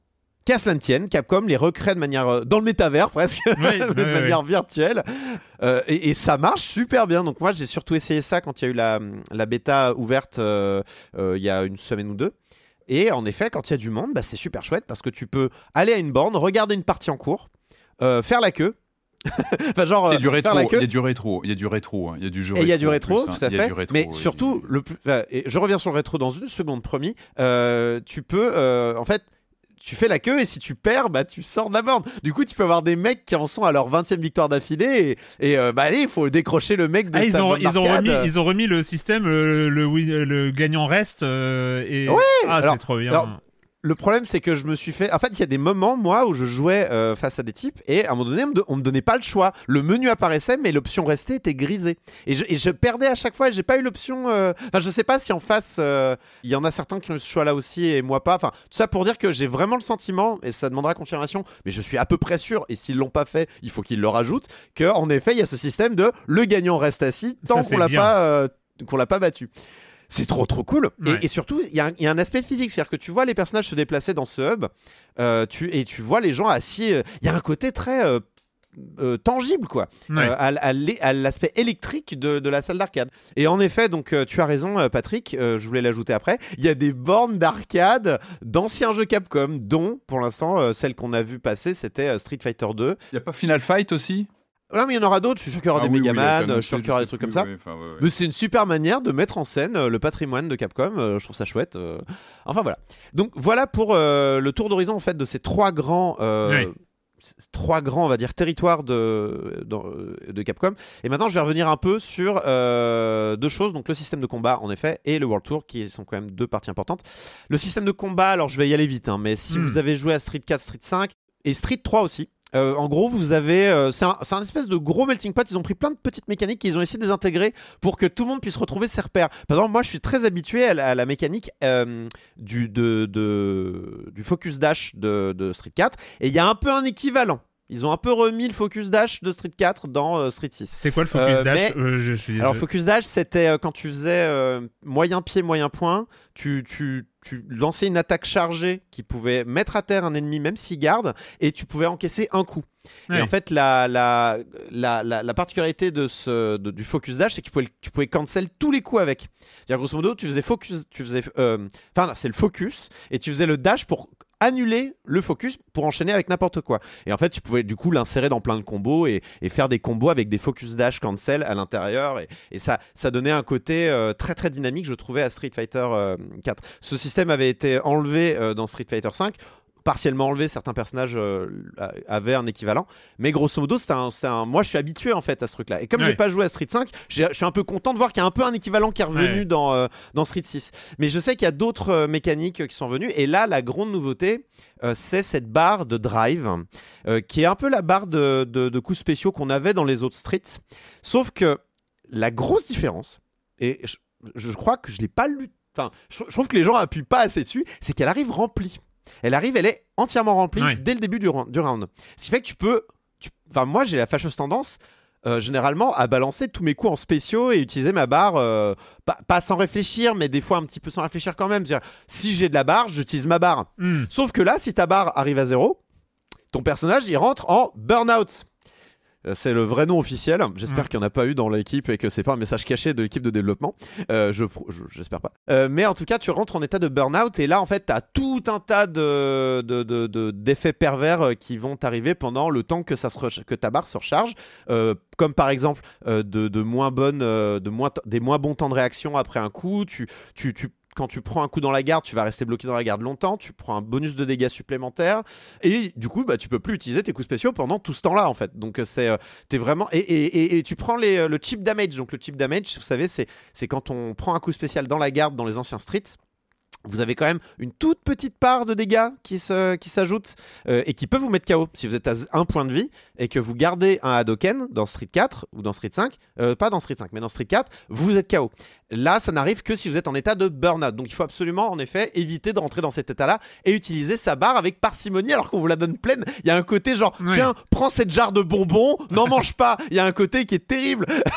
Mais du coup, c'est assez euh, intéressant, d'autant que cette barre-là sert à plein d'autres trucs. Elle sert aussi euh, pour euh, des. Donc, un peu l'équivalent du focus dash, là, que j'expliquais, qui est donc le drive. Oh, là, j'ai oublié le nom par contre des attaques.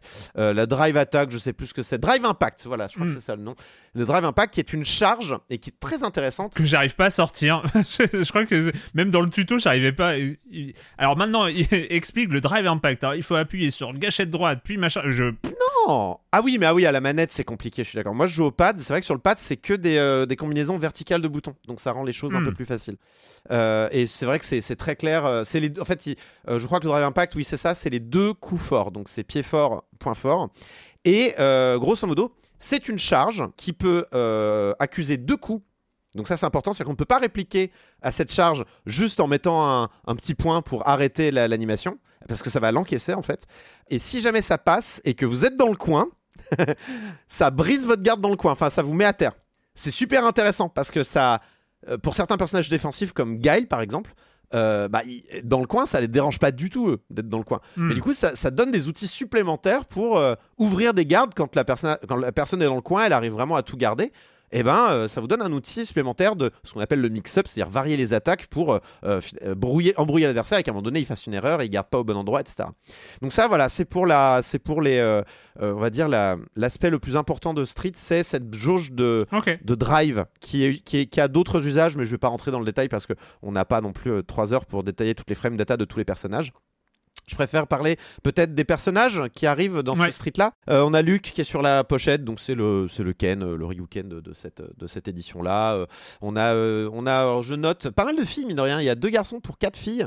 On a Jamie, c'est son, c'est son, c'est son rival, qui est un garçon. Et ensuite, niveau filles, on a Kimberly, donc qui est cette ninja tagueuse avec un Walkman, qui est quand même assez.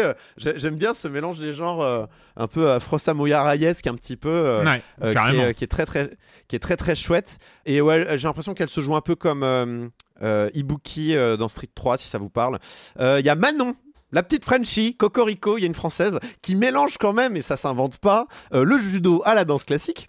C'est-à-dire, c'est pas tous les jours que t'as quand même ça. Et évidemment, il y a le stage qui va avec, t'as avec la Tour Eiffel, on peut acheter Mm. des crêpes, euh, c'est vraiment super. Euh, on a Marissa qui est une. euh, qui- Elle me fait hurler de rire, Marissa. C'est une.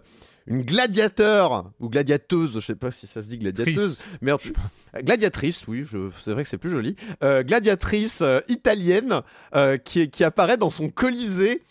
et genre, elle a un ma- dans, dans le mode histoire, elle a un masque de, de gladiateur. Donc, vous voyez comment c'est, ça forme un T Mhm. un petit peu le devant. Elle retire son casque et ses cheveux. Bah, c'est encore un casque des gladiateurs par dessous. Elle me fait hurler de rire. Elle, c'est un, gros machin qui met des grosses patates et qui fait des chop et il faut faire attention et et, et, et qui crie quand elle quand elle attaque. Mais de toute façon, tout le monde crie dans Street Fighter, c'est normal. Et Lily, ma petite favorite, qui est euh, le personnage que j'utilise, euh, qui est euh, dans, dans le lore, qui est dans le même, la même tribu que T-Hawk, si vous voyez qui c'est, qui est le gros indien de Street Fighter 2, euh, Super Street Fighter 2 même. Et donc, Je me suis fait défoncer par elle en mode arcade, mais c'était dernière et demie Ah, de la série, mais elle m'a mis misère. tu, joues, tu, joues, tu joues Blanca? Euh, non, euh, j'avais testé. euh, je crois que c'était un fight où j'ai. En fait, je testais à tous les personnages. J'ai pas, Ah. euh, j'ai- aucun main évidemment euh, dans, dans Street. Et euh, là, Mm. je jouais avec Dalsim, je crois, ou, euh, parce que ça me Ah oui. Ah Voilà. ah ouais. Et donc Lily, euh, petite euh, Améri- amérindienne venue du Mexique qui se lance dans un voyage autour du monde, qui adore la photo et qui, euh, qui est très gentille et qui a deux, euh, qui est aussi gentille que les deux énormes casse-têtes qu'elle a dans chacune de ses mains et qui lui donne une bonne allonge et, euh, et sinon elle a, elle a quelques, elle a quelques mouvements justement qui viennent, qui viennent de T-Hawk et elle a une chop spé comme T-Hawk. Voilà, donc vous voyez un petit peu le, vous voyez un petit peu le bail. Voilà pour les personnages. Et puis un petit mot sur le mode solo du coup, qui est en fait euh, un espèce de sous Yakuza d'une certaine manière, je trouve. Mhm. Donc on, on se balade dans un espèce de une petite ville euh, un peu ouverte euh, et euh, et, euh, et c'est bien parce que par exemple, si jamais vous voyez euh, euh, Christine, euh, 40 ans, euh, fonctionnaire dans, le, dans, dans la fonction publique, tout ça, qui, qui traverse la rue, vous pouvez tout à fait lui péter la gueule. C'est possible. La provoquer possible. en duel. Lui péter la gueule, euh, Erwan. Oui, mais on serre la main d'abord. On est, euh, c'est consentant. Attention, c'est consentant, c'est important. Il y a un serrage de main avant. Mais- et on, on- c'est mais, aussi, euh, euh, euh, comment dire, Pierre, euh, mime professionnel sur la place, Ouais. vous pouvez aussi lui péter la gueule. Ça, Voilà. c'est bien. On peut péter la gueule à tout le monde dans, C'est ça. dans le mode Mais avec solo. le sourire. C'est euh, avec, avec le avec sourire. une petite indication de niveau euh, au-dessus de la tête, comme ça t'es sûr de pas euh, taper quelqu'un de trop fort quand même. Mais euh, ouais. Oui. Mais, avec tout un aspect RPG un peu. euh, Alors tu sens qu'ils ont fait ça euh, euh, pour gonfler le contenu et que c'est pas ultra sérieux non plus, mais ça a le mérite d'être là. Que tu, sens que ça a été un petit peu quand même travaillé. Tu peux manger tes caramels métalliques pour récupérer de la vie. Tu peux, tu peux soigner ton style. Tu peux et, et- et surtout, et je trouve ce qui est le plus important, c'est que tu peux euh, devenir l'élève de tous les personnages principaux Ouais. de Street Fighter 6. Ce qui est en gros, quand vous devenez l'élève, donc vous pouvez être, euh, vous pouvez être l'élève de tout le monde, mais vous pouvez choisir que le style d'une personne. Ce qui va vous donner tous les coups normaux de ce personnage-là. Et par-dessus ça, vous pouvez encore panacher de, des coups spéciaux que vous pouvez, euh, vous pouvez tout à fait avoir un coup de Ryu.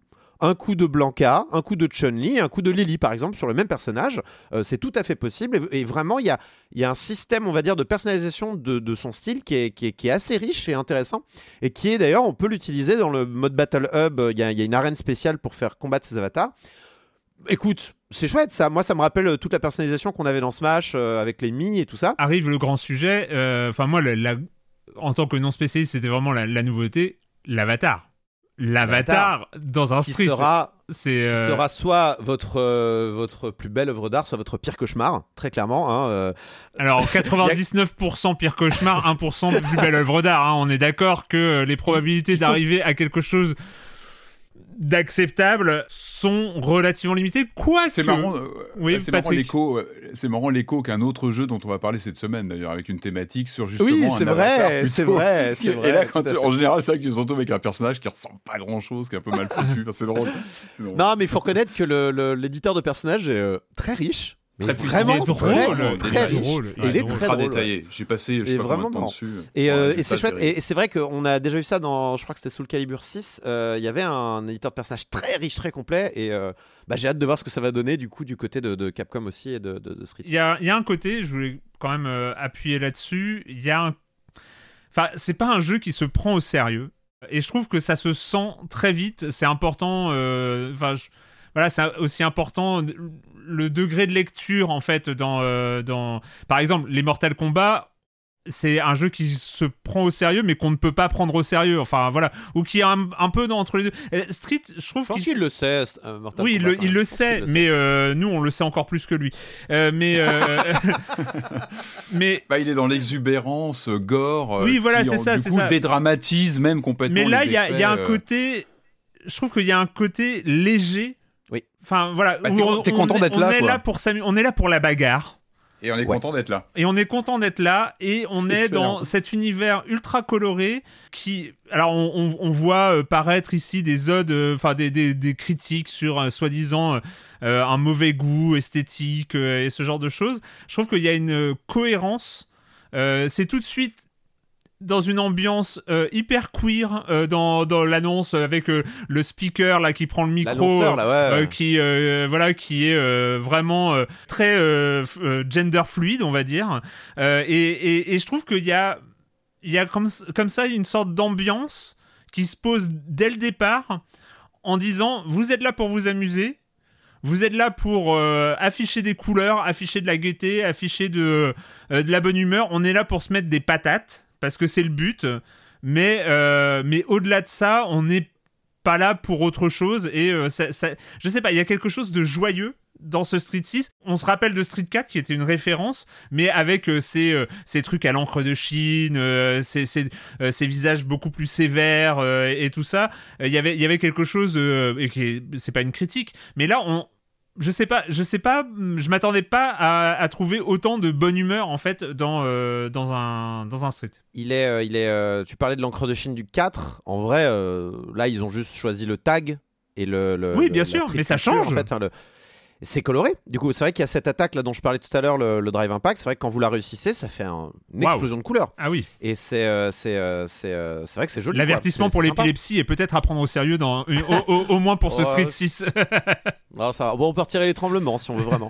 Mais euh, ce Street 6 donc, est accueillant, il est inclusif et, euh, et en fait, il, veut, il veut que tu t'améliores et il, il t'encourage ça- à le faire.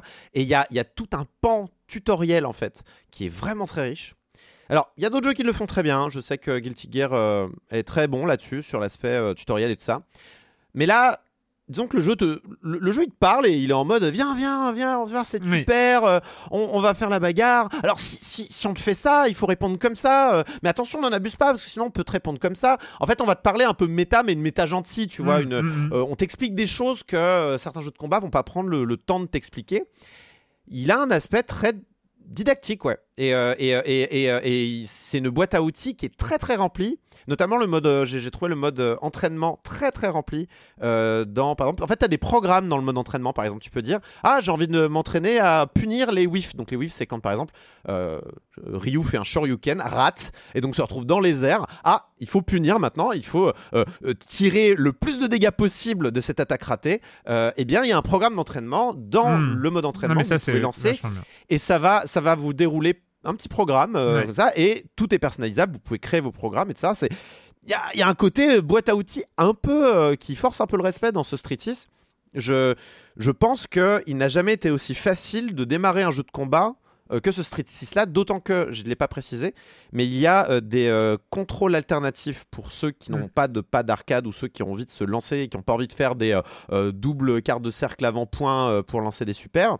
Euh, Il y a euh, le, le style moderne et dynamique qui sont là pour justement faciliter euh, l'utilisation de coups spéciaux, notamment avec euh, grosso modo, vous avez, au lieu d'avoir euh, petit pied, gros pied, euh, euh, petit point, gros point, moyen point, moyen pied, vous avez en fait euh, moyen, euh, enfin petit, moyen, fort et spécial. Et du coup, vous, vous mettez une direction et spéciale et paf, ça fait un coup spécial. Et il y a- Mm, c'est un peu comme Smash en fait. On se retrouve dans une, dans une, euh, une façon de jouer un peu à la Smash. Et en fait, eh ben, ça aussi, ça va donner quand même, mine de rien, euh, donner envie aux gens de se lancer. Parce Ouais, que c'est vrai carrément. que, euh, le, on va dire, l'héritage de, de, de, de, de- la maniabilité d'un street, eh ben, c'est un frein, c'est un, c'est un, c'est une barrière à l'entrée qui est pas facile. Et du coup, euh, tout, tout est fait vraiment dans ce street pour vous, euh, vous donner envie de, de- de- et d'essayer plein de choses. C'est vrai que le mode solo, là, j'en ai parlé, je le trouve pas extraordinaire. Par contre, il a une vertu, c'est que vous essayez plein de coups différents parce que vous Mm. panachez votre personnage. Et du coup, bah, c'est vrai que moi, un de mes problèmes, c'est que généralement, je prends un personnage, je ne touche pas aux autres, et c'est un vrai défaut quand on veut devenir bon au jeu de combat. Et ben, ce mode solo, au moins, me fera essayer un petit peu euh, les coups de Blanca, euh, les Ouais. coups de, je dis n'importe quoi, mais les coups de, les coups de Manon, de Marissa, euh, de Kimberly, qui sont pas des personnages que j'ai encore trop testés. Moi, je, je- je suis, je trouve que c'est un des streets les, les plus euh, enthousiasmants euh, qui m'a été donné de jouer. Je pense qu'il peut, il, il peut creuser son trou comme le 4. La, la- la scène n'est plus la même, le- le- la surprise n'est plus la même, mais je, je, je, je, je le surveillerai. Et ça me donne envie de, de, de m'entraîner pour les soirées euh, street que, que mes potes pourraient organiser en tout cas. Patrick, Euh, oui, non, mais c'est vrai, le, le contexte, il est très particulier cette année. hein. On est sur une année du jeu de baston avec un alignement des planètes comme on l'a rarement vu. Enfin, on a donc ce Street 6 qui ouvre, on va dire, le bal euh, 2023. On a Mortal Kombat 1 qui a été confirmé donc pour septembre. Et puis on a Tekken 8 qui devrait normalement arriver aussi cette année. Donc on est quand même sur les trois entités majeures du genre qui arrivent à quelques mois, quelques semaines quasiment de, de décalage. Donc c'est colossal. Donc on, on- on est vraiment dans un, dans un contexte bien particulier. Alors c'est vrai que le Street Fighter 6, dès les premières images, je crois qu'on on en avait discuté déjà entre nous, c'était clivant. C'est-à-dire qu'on se disait, oulala, là là, où ça va passer, où ça va pas passer. Et alors moi, c'est difficile de jauger un Street Fighter comme ça. En quel- Moi j'ai quelques heures dessus, c'est difficile de, de se prononcer parce qu'il y a un tel contenu. Et c'est un jeu qui va s'inscrire sur la durée, on le sait. C'est un jeu qu'on va, que je vais garder sur mon disque dur pendant très longtemps et que je vais pratiquer comme ça régulièrement. Par contre, moi, je suis complètement d'accord avec euh, Corentin sur le côté. Il est enthousiasmant immédiatement. Euh, c'est un jeu, euh, je trouve, qui présente une. On sent qu'il y a une vraie réflexion sur ce qu'était Street Fighter. Je pense que c'était vital que Capcom, qui est quand même un des fondateurs du genre versus fighting avec Street Fighter 2, évidemment, euh, courait un petit peu après cette, cette sorte de, de, de- d'effet populaire euh, du, du, du jeu de 91 qui a, qui a vraiment été un raz-de-marée à l'époque. Et puis c'est vrai que la, la série après a eu tendance quand même à se refermer sur un vivier de joueurs spécialisés, euh, euh, férus du genre, et, et avec des titres souvent intimidants. Il faut dire le, voilà, le mot, c'est Ah ça, bah c'est que clair, intimidant. c'est clair. On est un peu tétanisé quand on lance un, même un Street 4, et ben on voilà, on on n'arrive pas à forcément bien prendre en main. En tout cas, c'est il faut être dans cette catégorie de, jou- de joueurs qui va passer du temps euh, pour domestiquer, apprendre et, apprendre à maîtriser. Là, on est vraiment, on sent qu'il y a une réflexion sur comment on dédramatise ce genre qui n'est plus un genre mineur aujourd'hui. Quand on voit les volumes de vente des, Mortal Kombat, des Tekken 7, euh, on est sur euh, des, gros titres qui passent les 10 millions d'exemplaires par sur les derniers volets. Donc, on est vraiment sur une industrie lourde, sur une catégorie lourde avec une scène e-sport qui est musclée avec beaucoup de beaucoup d'activités et puis des titres. La- elle est là aussi la bataille. C'est d'arriver à pousser un jeu à la fois sur la scène e-sport par définition pointue, euh, qui va vraiment aller dans le détail et pousser le, jeu dans ses, dans ses, dans ses retranchements, et puis en même temps euh, parler à cette audience euh, large, à peut-être ces dizaines de millions de, joueurs qui vont acheter, qui vont acheter le jeu. Où là, il faut pouvoir parler bah, aux joueurs qui est beaucoup moins spécialisé, qui va moins de temps, parce que c'est aussi la question du temps, du, réservoir de, du réservoir de temps qu'on va pouvoir passer sur le titre pour être plus à l'aise avec. Et là, on est vraiment sur un exercice de dédramatisation, euh, de décontraction de la prise en main.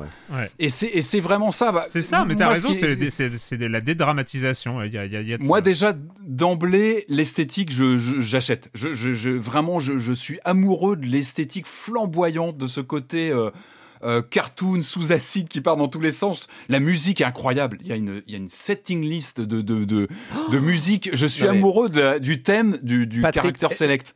Ah bah voilà, Mais- merci. Dire, je l'écoute en Mais- boucle. Il est mais trop elle est bien. le incroyable. Mais, le- non, mais c'est important parce que c'est des trucs qui t'accompagnent pendant des heures, qui reviennent. t'es- Ouais. Avec tes potes, t'as toujours ces thèmes qui reviennent.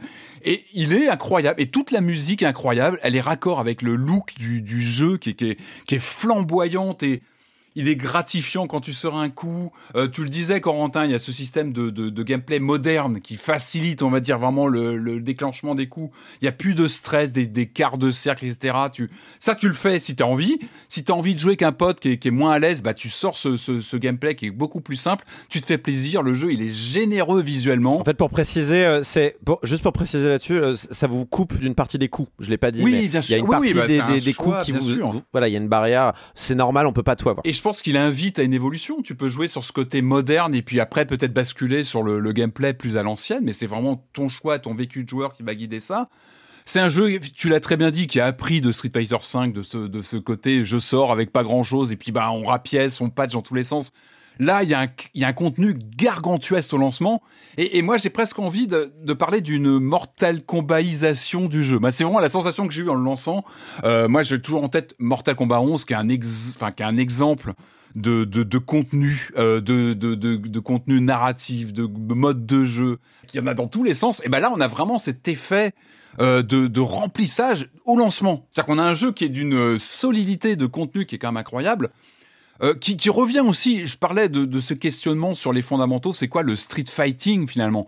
On a presque une, un retour à- au, au littéral, c'est quoi de la baston de rue et, Alors effectivement, moi j'adore, vous me connaissez, j'adore les mondes ouverts un peu cassés, et là c'est du bonheur. Ah oui. avec...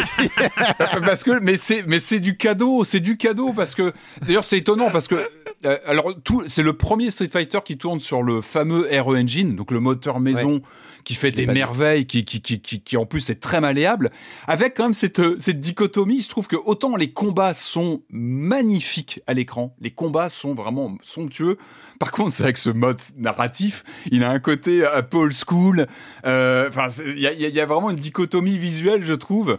Euh, mais c'est c'est du régal. Enfin, ce, ce, ce, ce monde ouvert. C'est pour ça que je- je- j'étais à moitié d'accord avec, euh, Street, euh, avec euh, Mortal Kombat 11, qui est quand Mm. même un des niveaux bien plus Ah bah, hauts, euh, d'un point de vue de- Bah, c'est du non non film non pas visuellement mais euh. enfin enfin si visuellement si mais d'un point de vue euh, narration ça te raconte un film de série Ah bah, B un- quoi euh, oui, un Mortal blockbuster, Kombat 11. un et un, et, et un bon enfin j'ai l'impression plutôt un bon film de série B en plus avec ça donc là là Ah il bah y a là, pas ça il y a ah pas là, ça sur- dans le World Tour quoi il y a c'est beaucoup plus Mais calme quoi Mais à limite, c'est du bonus, c'est du gras ce World Tour. Effectivement, il est vraiment là pour dédramatiser la prise en main. Tu l'as très bien dit. Je vais apprendre des coups avec ces maîtres successifs qui vont te donner des vraiment la grammaire de base de, des enchaînements, etc. Donc tu apprends sans t'en rendre compte. Euh, et en même temps, bah, le jeu, tu sens qu'il a, il a, il a intégré.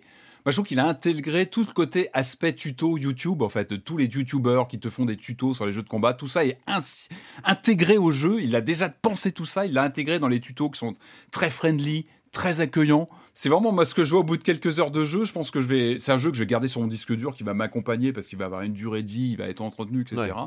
Mais il est, il est, il est vraiment impressionnant dans ce côté. euh, venez, venez, venez, venez jouer, venez vous éclater. Tu l'as, tu l'avais dit, Corentin. Street Fighter 6, moi je, je dois dire que c'est peut-être la pour la première fois une- là où je me dis ce- peut-être qu'un jour quand j'aurai un peu de temps cet été pourquoi pas euh, apprendre à jouer à des jeux de combat la différence maintenant c'est que t'as un Discord qui va te péter la gueule Ouais, euh, mais non, mais c'est, En, fait, en le truc, c'est que je me suis rendu compte, euh, notamment avec ce Street 6, que je ne savais pas lire les jeux de combat. Et, c'était mon principal truc, c'est que je n'ai jamais appris à lire un jeu de combat, c'est-à-dire euh, tout est dans l'anticipation des gestes de l'adversaire, parce que à partir du moment où tu... Moi, j'arrive à donner des coups, hein, j'arrive à appuyer sur les boutons, hein, ça c'est... c'est, euh, une bonne base. et, mais le jeu de combat, pour arriver à progresser, c'est apprendre à lire, apprendre une méta, apprendre Réagir. des, à, à la réaction, euh, anticiper, etc. Ça, j'ai jamais fait l'effort. euh, et c'est vrai qu'il est accueillant. Et dans le mot que tu as utilisé, il est inclusif dans le sens où euh, il peut. En, en fait, les autres jeux de combat, j'ai l'impression qu'ils il donnait et les streets d'avant il y avait ces deux publics. Il y avait les, les tapoteurs comme moi qui s'amusaient parce que tu sors un jeu de combat avec des potes qui sont du même niveau que toi. Euh, tout le monde tapote. À la fin il y en a un des deux qui gagne un peu au hasard. Tout le monde est content. On refait une partie etc et puis il y a les gens sérieux qui euh, apprennent à jouer où ça devient un peu du sport de l'anticipation de la confrontation de stratégie etc et c'était deux populations qui étaient euh, totalement disjointes et il y avait une frontière et tu jouais à ces jeux soit dans un clan soit dans l'autre. Et puis voilà. Et, d'ailleurs ces clans ne pouvaient pas se rencontrer parce que évidemment euh, le, le- le second euh, mettait des branlées euh, successives au premier. Ouais. et, et là je trouve que y a y- les frontières sont poreuses maintenant. C'est-à-dire que tu peux rentrer en tapoteur en jouant et tout ça et te dire ah bah tiens je vais apprendre peut-être je vais commencer à apprendre à, à anticiper ce type de coup à parer euh, quand est-ce que je dois parer bas? Moi, c'est ma grande question. Je ne sais jamais quand je dois parer bas. Parce que on peut, tu pars haut, tu pars les sauts, tu pars les attaques hautes, etc. Et tu pars bas, bah, tu pars que les attaques basses. Et moi, je sais jamais quand parer bas, par exemple, dans un jeu de combat. Je sais que ça existe. Je ne sais pas comment. euh, jamais, jamais. À aucun moment, quand je pars bas, ça n'a un sens. Et, voilà, peut-être qu'un jour, j'apprendrai dans Street 6 à parer bas euh, de manière euh, réfléchie. Généralement, quand on te saute dessus, c'est première attaque, tu pars en haut, puis tout le reste en bas. Bah voilà. Et, euh, et, et, et, Mais j'en- sais rien, je, je, sais plus qui a dit ça. Enfin, en tout cas, ce que tu dis est très vrai, et je pense que c'est plus important de lire le jeu. Enfin, l'exécution arrive après, en fait. L'exécution, c'est ce qui Mm. va, c'est ce qui va séparer euh, les gens qui savent lire le jeu. Une fois, Ouais. euh, une fois que tu sais lire bien le jeu, c'est l'exécution qui parle. Et euh, du coup, qui, qui pardon, qui, qui tranche. Mais en effet, c'est très important. Street Fighter, c'est un jeu d'échecs avec 60 tours par seconde, et il faut juste Voilà. être.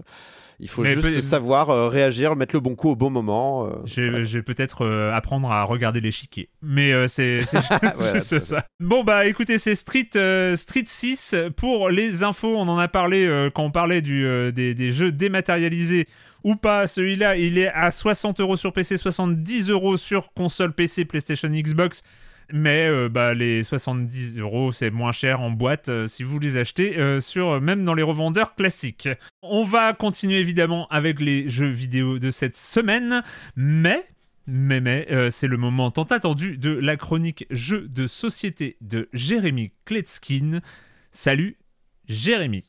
Salut Erwan, nous sommes en 2442 et il n'y a plus qu'un énorme océan sur la Terre, il n'y a plus de banquise, il n'y a plus de continent, euh, vous n'aviez qu'à trier vos déchets. Et donc ils n'ont plus le choix, le gouvernement central de l'humanité unie euh, commande la construction de villes sous-marines euh, autosuffisantes. Chaque joueur disposera de 3 ans seulement pour construire une station sous-marine habitable, sûre et autonome. Le nom du jeu, New Eden. On va recevoir un plateau individuel en forme d'une coupole sous-marine autour de laquelle il va construire des modules. Et on va développer cette station, donc une étoile à cinq branches. On va y poser des cartes les unes derrière les autres. Euh, Il y a un sixième type de cartes, ce sont les cartes modules recherche et elles, on les pose sous la station. Alors analysons euh, chacune des branches euh, pour comprendre le fonctionnement de ce jeu. La première, ce sont des chantiers navals où on va construire des petits sous-marins individuels en forme de requin. C'est très Jules Vernien dans le design. Sur la deuxième branche, on va trouver des fermes de coquillages qui n'ont aucun avantage autre que vous rapporter beaucoup de points. Les points, ce sont des coquillages dans ce jeu. Oui, dans le futur, ça aura beaucoup de valeur. Si vous aviez raté le tournant du Bitcoin, euh, commencez à investir dans les coquillages. La troisième branche, ce sont des pieuvres de réparation. Notre station est sous pression constante. On va avoir besoin de ces petits animaux pieuvres tout mignons pour nous aider à contenir euh, cette coupole. La quatrième branche, ce sont des crabes de récolte, un petit peu comme dans Dune ou dans StarCraft. On va envoyer des petits crabes qui vont aller miner un petit peu partout autour de la station et nous ramener la monnaie du jeu, de l'or. Et enfin, la cinquième branche, ce sont des réservoirs d'hydrogène. On va y trouver des petites bouteilles qui vont nous permettre d'actionner les petits sous-marins individuels. Notre coupole principale, quant à elle, est en forme de cadran. On va y trouver deux indications. Déjà les dégâts, parce que chacune de nos activités, de nos actions dans la station va créer des dégâts. Oui, parce que l'environnement étant euh, hostile, à chaque fois qu'on construira des nouveaux modules, euh, ça va euh, affecter la stabilité de l'ensemble. La deuxième indication, c'est un marqueur qui indique la limite maximale des dégâts que notre station peut absorber. Et à la fin du jeu, si on veut que les points indiqués sur chacune des cartes modules qu'on aura posées comptent, il faudra que ce marqueur aille au-delà des dégâts qu'on a subis. Et donc on est dans de la gestion de crise permanente, on connaît ça avec les city builders, c'est un petit peu pareil. Lors d'une première phase, il y aura un marché euh, tout à fait traditionnel sur lequel vous pourrez acheter des modules et les rajouter, mais lors d'une seconde phase, c'est un marché clandestin qui se met en place et là les règles sont tout à fait différentes. En gros, vous recevez une main de cartes modules que vous pourrez acheter en priorité, mais si vous refusez de le faire, elles seront mises aux enchères et donc euh, accessibles aux autres joueurs. Il faudra faire attention de ne pas trop rendre service à nos concurrents. À noter que la station est posée sur un gisement de fumée blanche. C'est une nouvelle énergie qu'on peut déclencher à tout moment pour obtenir de l'argent. Et c'est très malin parce que ça permet de ne jamais se retrouver en situation où on n'a pas d'argent pour pouvoir euh, faire ses enchères ou pouvoir acheter des cartes dont on a besoin. Par contre, évidemment, ça crée énormément d'instabilité et de dégâts dans la station. Il va falloir ensuite réparer tout ça. Mais au moins, on n'est jamais coincé. On va devoir constamment choisir quel module activer en envoyant nos petits sous-marins individuels. Évidemment, plus les modules seront éloignés dans la branche et plus ça va nous consommer de l'hydrogène pour les atteindre. Voilà, donc si vous aimez l'action, euh, la tension dans ce jeu est palpable. Les parties ne sont pas trop longues, je dirais entre 1h et 1h20, donc ça peut être sympa de les enchaîner pour découvrir toutes les stratégies qui s'offrent à nous. Je rappelle le nom du jeu New Eden, de 1 à 4 joueurs, même si 3 et 4 c'est quand même vachement recommandé, à partir de 10 ans. L'auteur Benjamin Schwer, c'est illustré par Denis Lohosen, c'est édité chez les Allemands de Schmidt Spiele et c'est en français. Et moi je suis persuadé que sous cette coupole en 2442, l'équipage, quand il aura un moment de répit, il fera des jeux de plateau, parce qu'il n'y a rien de tel pour rapprocher les gens entre eux, pour qu'ils apprennent à se connaître et fassent de grandes choses ensemble.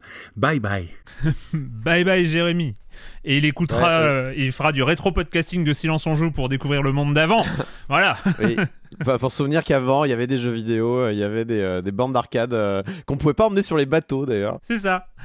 Euh, merci beaucoup Jérémy. À la semaine prochaine, il reste encore quelques, euh, quelques semaines euh, avant la fin de la saison. Et Bon, puis, ça va être quand d'ailleurs? Bah, on s'arrête. euh, c'est une bonne question, ça. Euh, normalement, normalement, d'après le planning prévisionnel, euh, le bilan de la saison 16 et quel bilan quel bilan de la saison 16 On n'y est pas encore, on n'y est pas encore, mais ce sera le, ce sera le 6 juillet.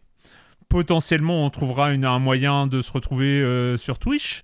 On, on- on fera ça, euh, on fera ça en live, un, un petit bilan. On essaiera de faire euh, plus concis que le bilan 2022. Attends, tu parles du bilan où là, chaque semaine, on a un Gauthier en puissance, en fait, c'est ça? Ouais, c'est l'histoire ça, c'est ça. Mais bon, tu sais, c'est les bilans de saison, c'est pas les bilans de l'année, Ouais, donc ouais, on n'est pas. euh, Oui, Oui, c'est ça va alors, ça va. voilà, ça va, c'est- c'est- ça a rien à voir. plus light. 31 minutes, tout ça. Ouais. On se rappelle, hein, le bilan 2022 sur Twitch, ça avait duré 3h30, c'était un peu long. C'était euh, c'était un peu long pour un live quand même. J'étais fatigué à la fin.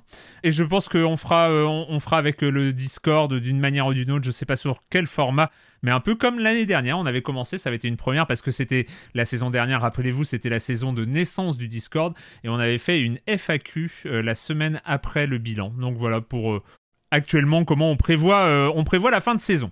On va continuer les jeux vidéo, on va, bah, on va suivre un certain Rock Bailey, on va aller danser, écouter du jazz aux outils slammer. Et puis, euh, et puis on va suivre les aventures rocambolesques de ce jeune homme aussi beau que superficiel, comme le dit le texte de présentation de To Hell with the Ugly. Looks can be deceiving, especially when you're trying to save yourself until you're 20.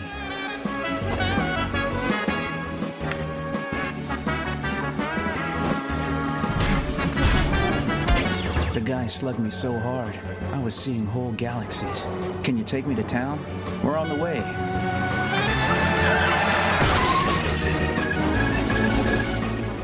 To Hell with the Ugly, La Poule Noire, Arte, euh, voilà, c'est ça, c'est le duo. Euh, nouvelle production d'Arte, aux commandes, c'est La Poule Noire avec euh, Bolbok, euh, Bolbok et je ne sais plus. Bok Bok Edgar. in Bulzac. Bok Bok Edgar. in J'ai j'ai du mal, à le, je l'ai pas noté et Edgar. je pense que Edgar et je pense que je me- n'arriverai jamais à prononcer euh, de mémoire le nom de ce jeu. Et Poule, Bok Bok. oui, oui. Bok. J'ai- Peut-être un jour. To Hell with the Ugly, Marius, raconte-nous les aventures de Rock Bailey. C'est pas la première fois qu'il arrive, c'est une adaptation. Oui. Ouais, c'est alors c'est évidemment ce qui attire tout le monde d'abord, c'est la curiosité de voir un, roman euh, adapté en jeu vidéo, ce qui est pas si commun et euh, et pas n'importe quel roman non plus. Alors après c'est pas, euh, je pense pas qu'on a tous lu et on tuera tous les affreux, mais mais bon c'est Boris Vian, Vernon Sullivan parce que c'était euh, c'était un peu Lui le- n'était que le traducteur. oui, il n'était que le traducteur d'un livre qu'il écrivait sous pseudo, qui est paru d'ailleurs, c'est intéressant, qui est paru, euh, alors c'était en 48, et qui est paru sous la forme de feuilleton dans France Dimanche. Tout à fait. Et France Dimanche, c'était un tabloïd. Donc il y a quand même quelque chose d'assez amusant à avoir un, un roman et un jeu, parce que le jeu est quand même super fidèle, et, et c'est là-dessus que c'est c'est assez génial. C'est un c'est un policier, c'est un roman policier, mais euh, pastiche, qui se moque, qui à la fois rêve d'Hollywood euh, des années 50, de l'espèce d'insouciance euh, de l'après-guerre et du culte. Enfin, le, grand sujet du truc, c'est le culte de la beauté, de l'importance des apparences, et faire ça sous la forme d'un d'un feuilleton policier complètement con parce que c'est vraiment ça va très très loin dans, dans la bêtise dans la dans, dans le pastiche et euh, mais dans les pages de France Dimanche qui était un, un tabloïd donc qui était euh, la vie des stars et compagnie je veux dire un truc assez savoureux quoi Ouais. Ça pouvait être lu au premier degré par certains, quoi. C'était un peu l'objectif. ça ouais enfin c'est c'est rigolo quoi Ouais. et donc Rock Bailey il est blond il est athlétique il est fin il est équilibré il est composé aux trois quarts de jambes et ça c'est Oui, c'est- c'est enfin, très le drôle. personnage est magnifique J'adore ces, ces proportions, elles sont très jolies. Ah ouais, non mais il a un pantalon qui remonte euh, ouais, vraiment aux trois quarts de son être et une grande mèche blonde magnifique. euh, il a un sarouel prend- naturel, le garçon. ouais, qui, il prend bien soin. Euh, Il y, a, il y a des petits trucs, je trouve que ces trois quarts de, de jambes résument assez bien le personnage. Et il y a un autre truc qui est génial, c'est euh, quand on entre en combat et qu'on a besoin de se soigner. Ah, il se remet Euh, les cheveux, c'est ça non, voilà, il se- il- il au se- lieu de prendre un, un- un truc, euh, un, un produit ou machin, il se recoiffe. Ils ont chacun Parce que une c'est en fait. ouais. important d'être beau en toutes circonstances. Ah bah c'est capital. Et du coup, ça résume, voilà. en- Il a le côté en- Guile aussi, Guile de Street Fighter, ça c'est parce qu'on joue trop à Street un Fighter. peu plus élégant quand même. la, la brosse, c'est pas vraiment. Oui, vrai est- Il est, il est tellement parfait, il est surtout chaste et compte le rester jusqu'à ses 20 ans. Et voilà, il est parfait et il rend les filles d'autant plus fous qu'il est qu'il a fait vœu de chasteté et que du coup il y a tout un jeu entre des filles qui lui courent après et lui qui lui dit mais non mais non ce n'est évidemment pas possible. Mon entraînement, mon entraînement. voilà. Et la- mais la grande différence entre alors moi c'est des souvenirs lointains parce que j'ai lu ça ado, entre le bouquin euh, qui est un bouquin des années 40 et qui euh, porte en lui une certaine misogynie et le jeu, c'est que bah, bah là les, les- le rapport de force s'inverse un peu parce qu'on comprend très très vite que Rock il est gentil mais il est con et que euh, et que On les femmes n'en sont pas du tout dupes et, euh, et jouent avec ça. Ouais. Et, et le jeu, euh, comment comment résumer ce, ce bazar? On entre on entre sous la forme d'un point and click assez classique. On Mm. est euh, on se fait euh, on se fait péter la gueule. On est euh, un lendemain de soirée difficile, on va dire, et on essaye de retourner dans le club de jazz euh, où on a ses habitudes.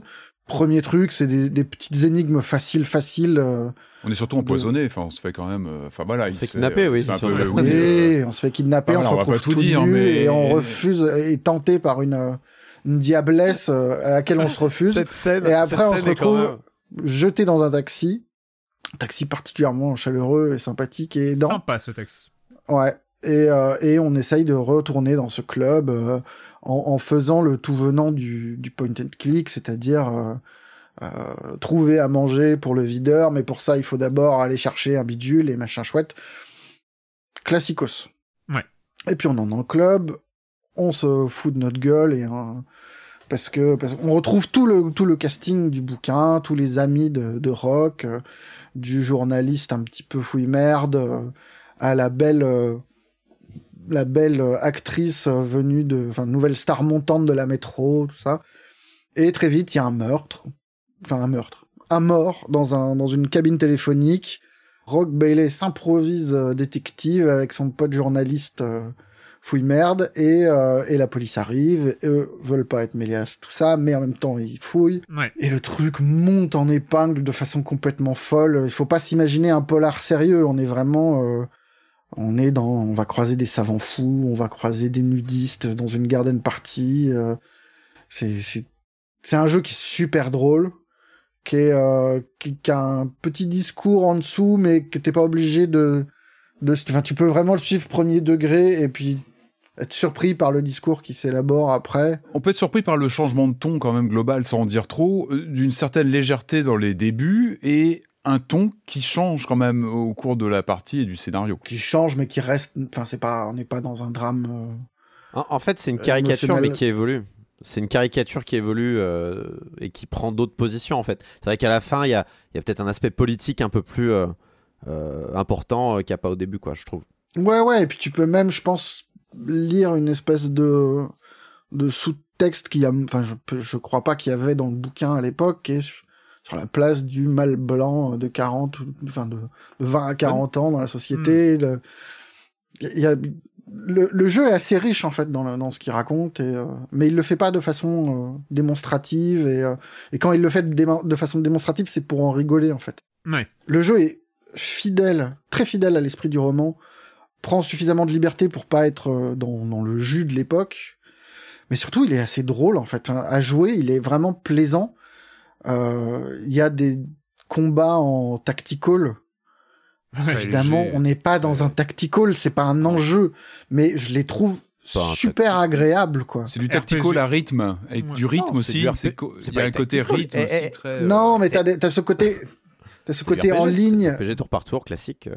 Oui, peut-être plus tour par tour que tactical, mais c'est, enfin, j'ai- pris un plaisir étonnant, enfin, je, Ouais, c'est clair. à faire ça en fait, alors que normalement, ce genre de truc c'est toujours un peu cassé, c'est pour euh, pour te faire patienter entre deux scènes et euh, et là je trouve que ça marche très très bien.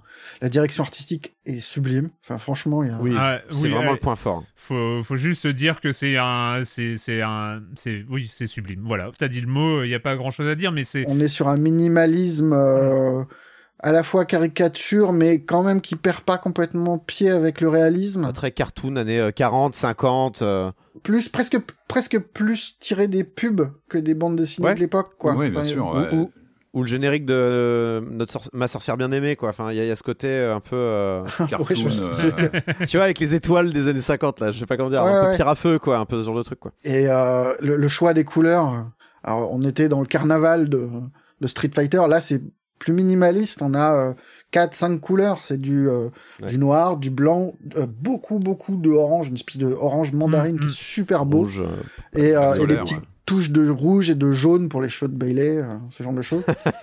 c'est c'est super beau. Enfin vraiment de, de on est content, enfin découvrir des lieux, se promener dans les trucs et voir des c'est un vrai plaisir à c'est un vrai Ouais. plaisir visuel et tout ce qui est tout ce qui relève du gameplay vient rajouter un petit peu euh, un- un- du plaisir à tout ça sans être transportant.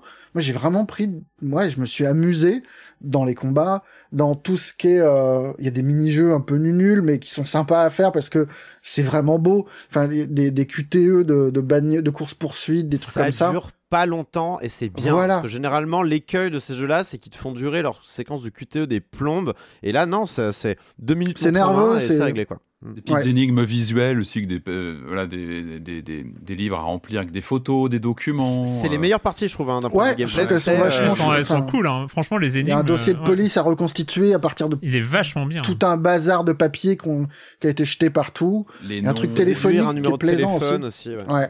Patrick, euh, Oui, alors bah, c'est marrant, on a une sorte de fil rouge cette semaine, c'est euh, des jeux avec un look euh, racé visuellement euh, qui, qui vraiment euh, décroche la mâchoire. Et en même temps, qui ont une volonté d'accessibilité et de, se faire accueillant. On, en a parlé à l'instant avec Street Fighter, je trouve que c'est vraiment ce qu'on peut retenir. Et là, évidemment, bah, le premier choc de ce jeu, bah, c'est c'est l'effet euh, la poule noire en fait. C'est ce que leur précédent jeu qui nous on en avait parlé ici, euh, qui était déjà assez incroyable au niveau direction artistique. Là, bon, bah, vous l'avez dit, c'est à tomber par terre. Il y a, il y a vraiment une élégance du visuel qui est incomparable et qui sera là pendant toute la partie du jeu, enfin, pendant, pendant tout le jeu. C'est vrai que c'est un vrai plaisir de découvrir un nouveau lieu, de nouveaux personnages. Euh, tout est, est- est- est très beau à l'écran. Voilà, on peut pas, on peut pas dire Beau plus que et ça. drôle aussi parce que rien, Mais enfin, oui. même des, des séquences d'infiltration. Mais oui, qui c'est- sont. euh, en- C'est pas MGS, Ah mais c'est drôle. Mais ça reste. Et justement, c'est l'autre partie, c'est que le jeu, il tente beaucoup de choses. C'est-à-dire qu'on est vraiment sur un cocktail d'expériences. Vous l'avez dit, avec des mini-jeux, du QTE, euh, du combat très léger, en, comme ça, en, en mode RPG. Mais ça reste très facile d'accès. C'est jamais pénalisant. Même les énigmes, j'ai trouvé qu'on on- tout se faisait de façon très naturelle. En fait, on, on ne bloque pas. Et c'est euh, bah, un vrai bonheur à traverser ce jeu. C'est vraiment une pépite. euh, Il est, assez incroyable. Euh, ce qui est intéressant, moi, je suis tombé sur une interview de David Durio, donc qui est le cofondateur du, studio sur le site de, Game Developer. Qui, je, vous, je vous recommande cette interview parce qu'il il explique justement pourquoi ce, cette thématique, pourquoi ce sujet, comment ils ont travaillé dessus. Et c'est assez, assez intéressant ce qu'il dit justement que euh, finalement, euh, je, textuellement, il dit en fait, à- à ajouter de l'interactivité était très simple parce que la, la nouvelle, le, le- le roman était taillé pour du jeu vidéo en fait, avec du combat, euh, de l'enquête et des dialogues rigolos. Enfin, il y, Oui, y avait super vraiment nerveux dans il y a- l'écriture. y a, enfin, un postulat euh, qui était présent et qui est complètement retraduit comme ça, comme ça à l'image. Euh, moi, j'ai fait des captures. J'ai pas arrêté de mitrailler le, le F12 en jouant parce que j'étais mais j'arrêtais pas de trouver des, des, moments de, de comme ça de, de euh, magnifiques. C'était ce personnage qui prend des fois une taille incroyable quand il, se balade dans le plan de quand il arrive au premier plan, euh, il est, enfin, il a, il a vraiment un visuel. J'avais pas lu le roman. D'ailleurs, j'ai envie de le lire. Du coup, j'avais, j'avais loupé ce, ce Boris Vian là, et ça me donne vraiment envie de lire le, le roman. Euh, du coup, quand on découvre, eh ben, on est pris par cette folie un peu. Enfin, je parlais un petit peu tout à l'heure de cette cette surprise au niveau narratif. Euh, alors, c'est pas décarnation, on n'est pas sur le même sujet, bien que il y a quand même une question de d'enfermement, un petit peu de déracinement d'un personnage, et puis après d'une enquête qui va qui va se lancer. Euh, et c'est vraiment un, un bonheur à parcourir. Ça va très loin dans le scénario. C'est vrai qu'on part d'une comme ça d'une situation très cliché parce que parce que Boris Vian aussi avait écrit ce cet univers en se nourrissant un petit peu des clichés du Los Angeles euh, clinquant des années 50. Il s'est- Oui, c'est un rêve, quoi. Enfin, c'est un rêve, voilà, il y a quelque chose de très presque factice dans la construction même de l'imagerie qui est certainement aussi nourri par l'imaginaire de la publicité. Donc c'est très raccord finalement, ce look, ce design du jeu, il est très raccord et c'est d'ailleurs validé par les ayants droit de, de Boris Vian. Donc on sent qu'il y a vraiment quelque chose de très travaillé et qui reste très respectueux du matériau et certainement de la vision que pouvait avoir Boris Vian. Peut-être qu'il validerait ce jeu en le voyant tourner aujourd'hui sur ce justement sur ce look très euh, très pub, très pub de, de l'époque, très pulp euh, dans, dans l'esprit. et, et, et très fin parce qu'il y a, il y a un tout petit détail que j'ai adoré dans le, dans, le, dans le côté visuel du jeu qui fait pour le coup super Disney, enfin mais vraiment l'école euh, sans un dalmatien et Ouais, euh, c'est le, le le tout petit décalage qui, qui est par un axe, enfin je veux dire, qui est vraiment travaillé La couleur et le line. entre la couleur et voilà et, et le trait, Mhm. ce qui fait qu'il y a un côté toujours super euh, Dynamique, quoi, organique, vivant. Ouais, C'est euh, ça quoi. bouge. C'est c'est très euh, imprimé, quoi. Ça, ça donne cet effet. Ça bouge tout le temps. En fait, le personnage, on le manipule à la manette, il est très réactif. C'est vrai qu'on est sur du point and click, mais du point and click dynamique avec un contrôle donc direct du personnage. Donc on n'est jamais dans quelque chose d'austère ou de statique. Effectivement, ça bouge beaucoup. Les énigmes, bon, bon tout se parcourt relativement vite. C'est peut-être le seul peut-être défaut, c'est que finalement on est sur une aventure de quelques heures. Ça, il faut savoir. Voilà, c'est sur 4-5 heures. c'est- Pourquoi tu parles bien, de défaut, c'est bien, c'est Patrick vachement Pourquoi bien que ça tu soit parles un de défaut Mais en même temps, moi, j'ai. Enfin, voilà, l'univers est tellement, euh, tellement prenant, on, on a envie presque d'en voir plus. Enfin, c'est, moi, j'ai trouvé que c'était, c'était tellement attachant. Ce qui est vraiment intéressant, c'est qu'on se rend compte avec cette production-là que le jeu vidéo, il a son mot à dire. Il peut servir une interprétation d'un, d'un texte. Par définition, Boris Vian, il y a une forme de poésie euh, qui peut se prêter une appropriation, en tout cas avec des mécaniques de jeu, avec un visuel adapté. Et là, c'est vrai qu'on a, on a vraiment une, une démonstration de, de, comme, comme, l'expliquent les, développeurs dans cette interview que je citais, de, de, rendu semi-ré- semi-réaliste. C'est vraiment ça, c'est qu'on est toujours sur une sorte de fil rouge, de fil comme ça entre un univers à peu près crédible et puis, et puis ce, côté Boris Vian avec euh, bah, l'imaginaire qui est très présent, euh, ce, ce, ce- cette, euh, cette réalité un petit peu tordue, euh, transformée, et c'est ce qui, ce, qui, ce qui rend cet univers ultra, ultra attachant, je trouve. Et en tout cas, là, il y a une mise en image qui est très intéressante, enfin qui est très raccord, je pense, Mm. avec euh, l'univers, avec euh, toi, tout ce qu'on peut entendre de l'univers de, de Boris Vian, et ça marche vraiment très très bien. Corentin Ouais, je vais pas en rajouter une couche sur l'aspect euh, plastique du, de- du titre qui est vraiment ah ouais, assez irréprochable. En tout cas, c'est la, c'est vraiment la seule chose sur laquelle euh, j'ai vraiment rien à redire du tout. euh, euh, et, on, et voilà, je pourrais, je pourrais, si on pourrait peut-être parler des animations aussi qui sont très bonnes dans tout le jeu. Enfin, je, c'est pas énormément de choses, tu vois. C'est par exemple, en effet, euh, le, le- le recoiffage express de Rock ou euh, le, le- un autre personnage qui a un chien qui se fait lécher par son chien. Mais voilà, il y, a- il y a quelques animations comme ça. Tu fais ah ouais, ils savent, ils gèrent, ils gèrent aussi. euh, Mm, mm. en, en quelques frames euh, de la jolie animation comme ça faite maison qui, qui vraiment euh, donne encore plus euh, cet aspect on va dire euh, euh, peaufiné euh, au titre qui, euh, qui n'en avait déjà plus besoin depuis un moment euh, étant donné euh,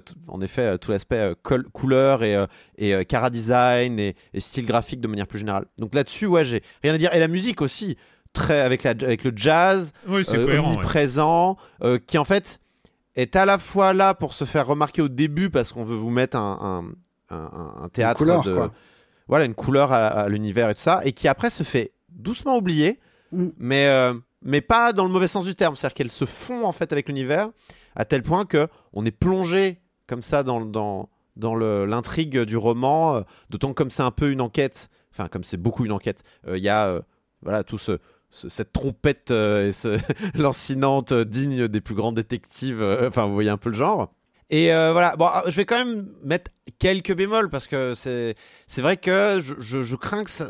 J'ai peur que ce soit un jeu que j'oublie assez vite aussi, mais je pense que c'est pas à cause de tout le travail au niveau en effet graphique, tout ça. C'est c'est peut-être un problème de de, de, de, rythme en fait. C'est-à-dire que tout le jeu est bien, mais se forme un plateau un peu. C'est-à-dire c'est il y a, a pas un y a pas y a pas vraiment de moment que je vais garder de- d'extrêmement mémorable dans le euh, sauf peut-être la fin mais à la fin comme ça il y a, il y a vraiment un moment ça, ça, ça décolle et en fait j'étais presque déçu que ça s'arrête à ce moment-là parce que je me dis Mais non, c'est super.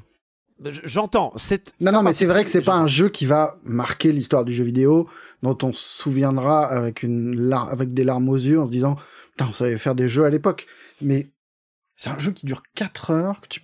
et je trouve que c'est parfait comme longueur. oui Et je trouve ça moi, vachement bien que ça soit vraiment entre ce petit point and click du début où tu connais, tu l'as déjà fait mille fois, et, et la fin où tu c'est grotesque et c'est enfin, je trouve que c'est une super strat enfin moi, moi je, je change pas la durée du titre mais peut-être que je retire une scène en ville et je rajoute une scène dans le lieu final tu vois ce que je veux dire? C'est- Ouais. c'est- je- le côté un peu James Bond final, je l'ai je l'ai bien kiffé. et euh, du coup, je- j'aurais peut-être voulu euh, quelques scènes en plus dans ce milieu-là pour, pour un climax. En fait, le climax, il, il- il est un peu coupé dans son élan et, et ça m'a peut-être un même peu manqué. l'épilogue est joli Ouais, l'épilogue est chouette. hein. c'est L'épilogue- marrant, L'épilogue est chouette. L'épilogue est bien. Ouais. Ensuite, euh, moi, euh, j'adore, j'adore Mario Luigi. Et eux aussi, manifestement, ils adorent Mario Luigi, puisque c'est le système de combat d'un Mario Luigi, donc avec les mini-jeux euh, qui remplacent en fait la simple sélection d'une attaque. Et à mon sens, c'est un des meilleurs systèmes de combat qui existent pour du tour par tour euh, ever. Mm. Enfin, vraiment, c'est quelque chose que je surkiffe quand il y en a dans les jeux vidéo. je- J'adore ça. Euh, et c'est une excellente idée d'avoir mis ça, surtout que les combats sont franchement stylés. Euh, le problème, c'est que euh, il n'y a pas vraiment de moment de réflexion. Quoi. C'est, euh, tu utilises toutes tes, toutes tes attaques spéciales. Euh, Oui, il y a pas, c'est de- pas on- il y a- grave. bah, dans ce cas-là, tu mets pas de système de combat si tu l'utilises pas. Enfin, ça, Mais si, parce que c'est marrant et que c'est rythmé et que ça Ben, et que c'est une histoire qui appelle, euh, qui appelle des affrontements, qui appelle des. Mais t'es pas là pour buter sur ce jeu. Mais c'est, je comprends pas, je comprends pas ta critique. C'est le fait d'avoir euh, différentes attaques à sélectionner ou c'est euh, le fait d'avoir ces- ces- ce fait de taper non, sur c'est le gens fait qu'en fait tu t'as as des pouvoirs spéciaux, enfin des pouvoirs spéciaux. T'as un coup fort avec Ouais, mais, une euh, barque, c'est rigolo, quand même, de en gros, sur des tu gens. peux tu peux utiliser ça comme un port et après t'as juste un dernier coup à donner et basta quoi. En, en fait, à quoi bon mettre. Non, c'est pas grave. Je dis que j'aimais bien le jeu, mais je dis à quoi bon mettre tout ce système-là si c'est pour ne pas en faire grand-chose au final? Ah, moi je sais pas. Je trouvais, je trouvais qu'il y a en, en termes de rythme, ça, ça, crée- ça crée- Eh ben oui, ça aurait pu être un jeu de rythme, exactement là où je voulais en venir. Ça aurait pu être un jeu de rythme plutôt qu'un ter- un, un- qu'un RPG, j'ai à dire encore tactical, qu'un qu'un RPG euh, au tour par tour avec des, des JRPG. coups. Ouais, ouais, pardon, je- RPG au tour par tour, je dis RPG, euh, que- qui, qui finalement qui, qui propose une ouverture sur euh, un peu de stratégie. Je demande pas grand chose, mais là, à part de temps en temps utiliser son, euh, on a du poivre qui permet de, de- de calmer un ennemi un peu fort pendant un tour ou deux. Disons que on nous donne une boîte à outils sympa. J'aurais voulu qu'ils en fassent un peu plus avec cette boîte à outils. Et euh, j'ai tendance à dire que, enfin, c'est un peu un, fusil de Chekhov. euh, c'est comme un, fusil de Chekhov en narration. Tu mets pas des éléments que tu n'utilises pas. Là, c'est un peu pareil. Ils ont mis des éléments de gameplay qu'ils utilisent trop peu à mon goût. C'est une critique personnelle. Vous, êtes, vous avez le droit de pas être en accord avec. C'est vraiment le geste qui compte. C'est le fait d'appuyer pour mettre une, une patate.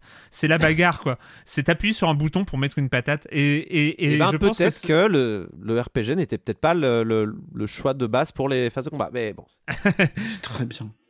Je suis pas d'accord. pour appuyer sur un bouton pour mettre des coups de poing, c'était le jeu précédent et c'était Street Fighter 6. là, euh, si, si, si tu mets du RPG, Mais c'est- non, il mais faut un peu de Street Fighter et 6 compagnie. t'es là pour pour ça, mais là tu t'en fous. Les combats c'est juste pour euh, pour être cool Bref. parce que c'est rigolo. Ok, pour être cool, très bien. Bah, moi, je pense que c'est un peu, c'est pas pisser très loin que juste être cool. Tu avais d'autres, tu avais, avais d'autres trucs? Euh, je voulais pas finir sur une note négative. Le jeu est formidable. En plus, il est court. Euh, C'était ma toute petite remarque. Euh, et euh, et c'est pour moi, de toute façon, ma grande thèse, c'est que le jeu vidéo a infiniment plus à récupérer de la littérature que du cinéma. Et, euh, et en voilà un exemple parfait. To Hell with the Ugly qui est à 20 euros disponible partout. Vous pouvez y jouer, il est disponible sur toutes les plateformes ou presque. On va terminer avec, euh, on va se prendre la tête sur des euh, gens qui tombent dans, de haut. Ça c'est pour le dernier jeu, mais comme d'habitude, s'il y a de la pub, c'est maintenant. I'm Sandra, and I'm just the professional your small business was looking for. But you didn't hire me because you didn't use LinkedIn jobs. LinkedIn has professionals you can't find anywhere else, including those who aren't actively looking for a new job but might be open to the perfect role, like me. In a given month, over 70% of LinkedIn users don't visit other leading job sites. So if you're not looking on LinkedIn, you'll miss out on great candidates like Sandra. Start hiring professionals like a professional. Post your free job on linkedin.com/people today.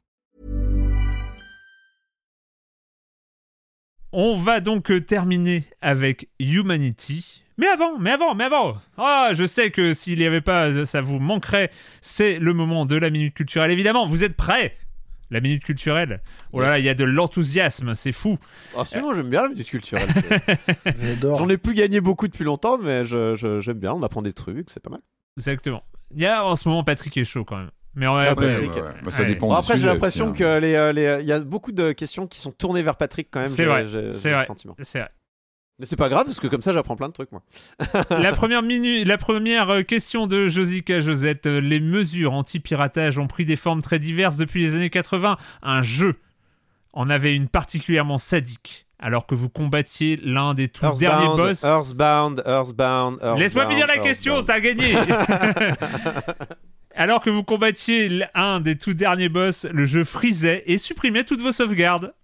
C'est- C'est quand même... C'est une saloperie. Hein. Sympa. Quel Ouais, est ce c'est jeu Earthbound.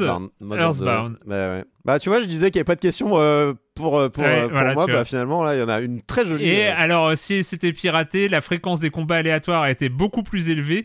Et puis, le truc, c'est que on disait même pas aux joueurs que c'est parce que c'était une copie piratée que ça arrivait.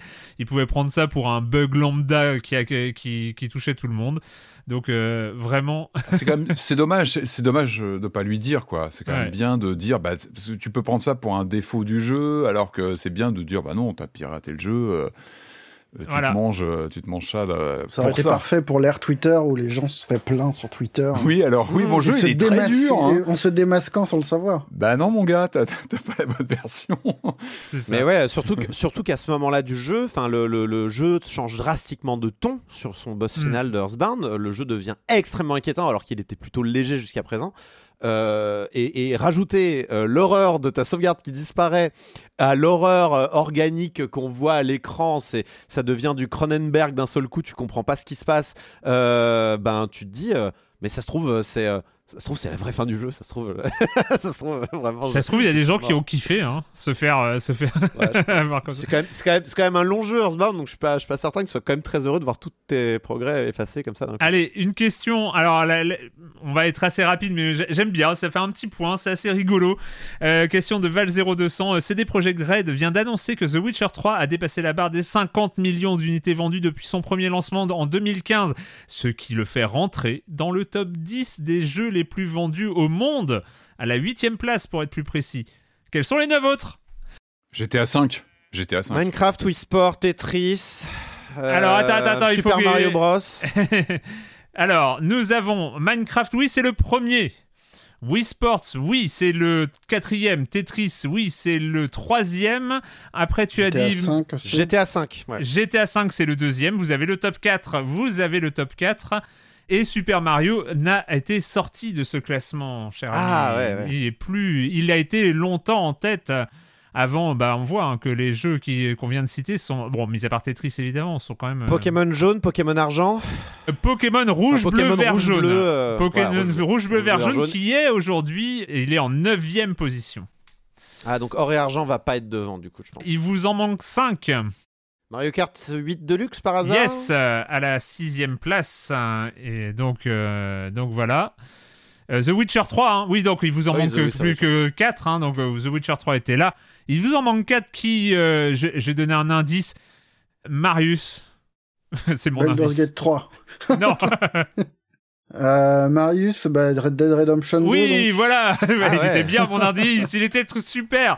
Nous avons donc a la pas septième genre euh, place. Fortnite ou PUBG ou un truc Bien, à la oh, comme ça pas mal, pas mal. Fortnite, Fortnite. étant un free-to-play, ça ne rentre Ah pas, oui, mais Ah bah PUBG n'est pas un free-to-play. Il est à la cinquième place et il vous manque. Il vous manque le numéro 10. Ouais, pas mal, hein, vous les avez tous trouvés assez vite. Le numéro 10 que je vais vous dire, parce que, alors, si vous arrivez à le trouver, si je peux vous donner un indice.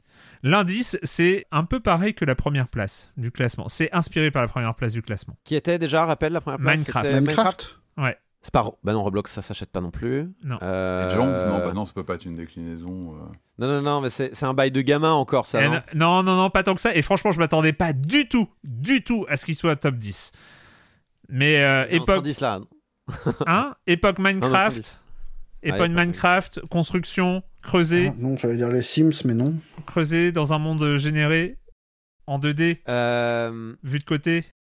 Je donne les indices. Non, mais quand même pas Terraria. Mais oui, Terraria Mais- Terraria numéro 10 En du 10? classement, mais oui Terraria Je numéro suis 10. choqué que Mais Terraria soit devant euh, Stardew Valley, par exemple. Bah ouais. Ouais. Alors là, Incroyable, hein doit pas être loin Stardew Valley, cela dit. Et moi, franchement, euh, je, je l'attendais pas du tout à ce moment-là. Mais Terraria numéro 10. Voilà. Red ça, Dead alors. 2, il y a, il y a combien Ah, je- combien de moi, j'ai le top 10. Hein, euh, ça... Oh bah non, mais c'est pas sérieux. Source ça. Allez, on, on, on enchaîne sur le top 20. chercher. Allez, c'est parti. Source wikipedia.fr. Vous pouvez aller. euh, pas, pas Wikipédia. Wikipédia. En français, pardon, pas Wikipédia.fr, je... Wikipédia FR. Wikitip. Wikipédia.fr. N'importe quoi.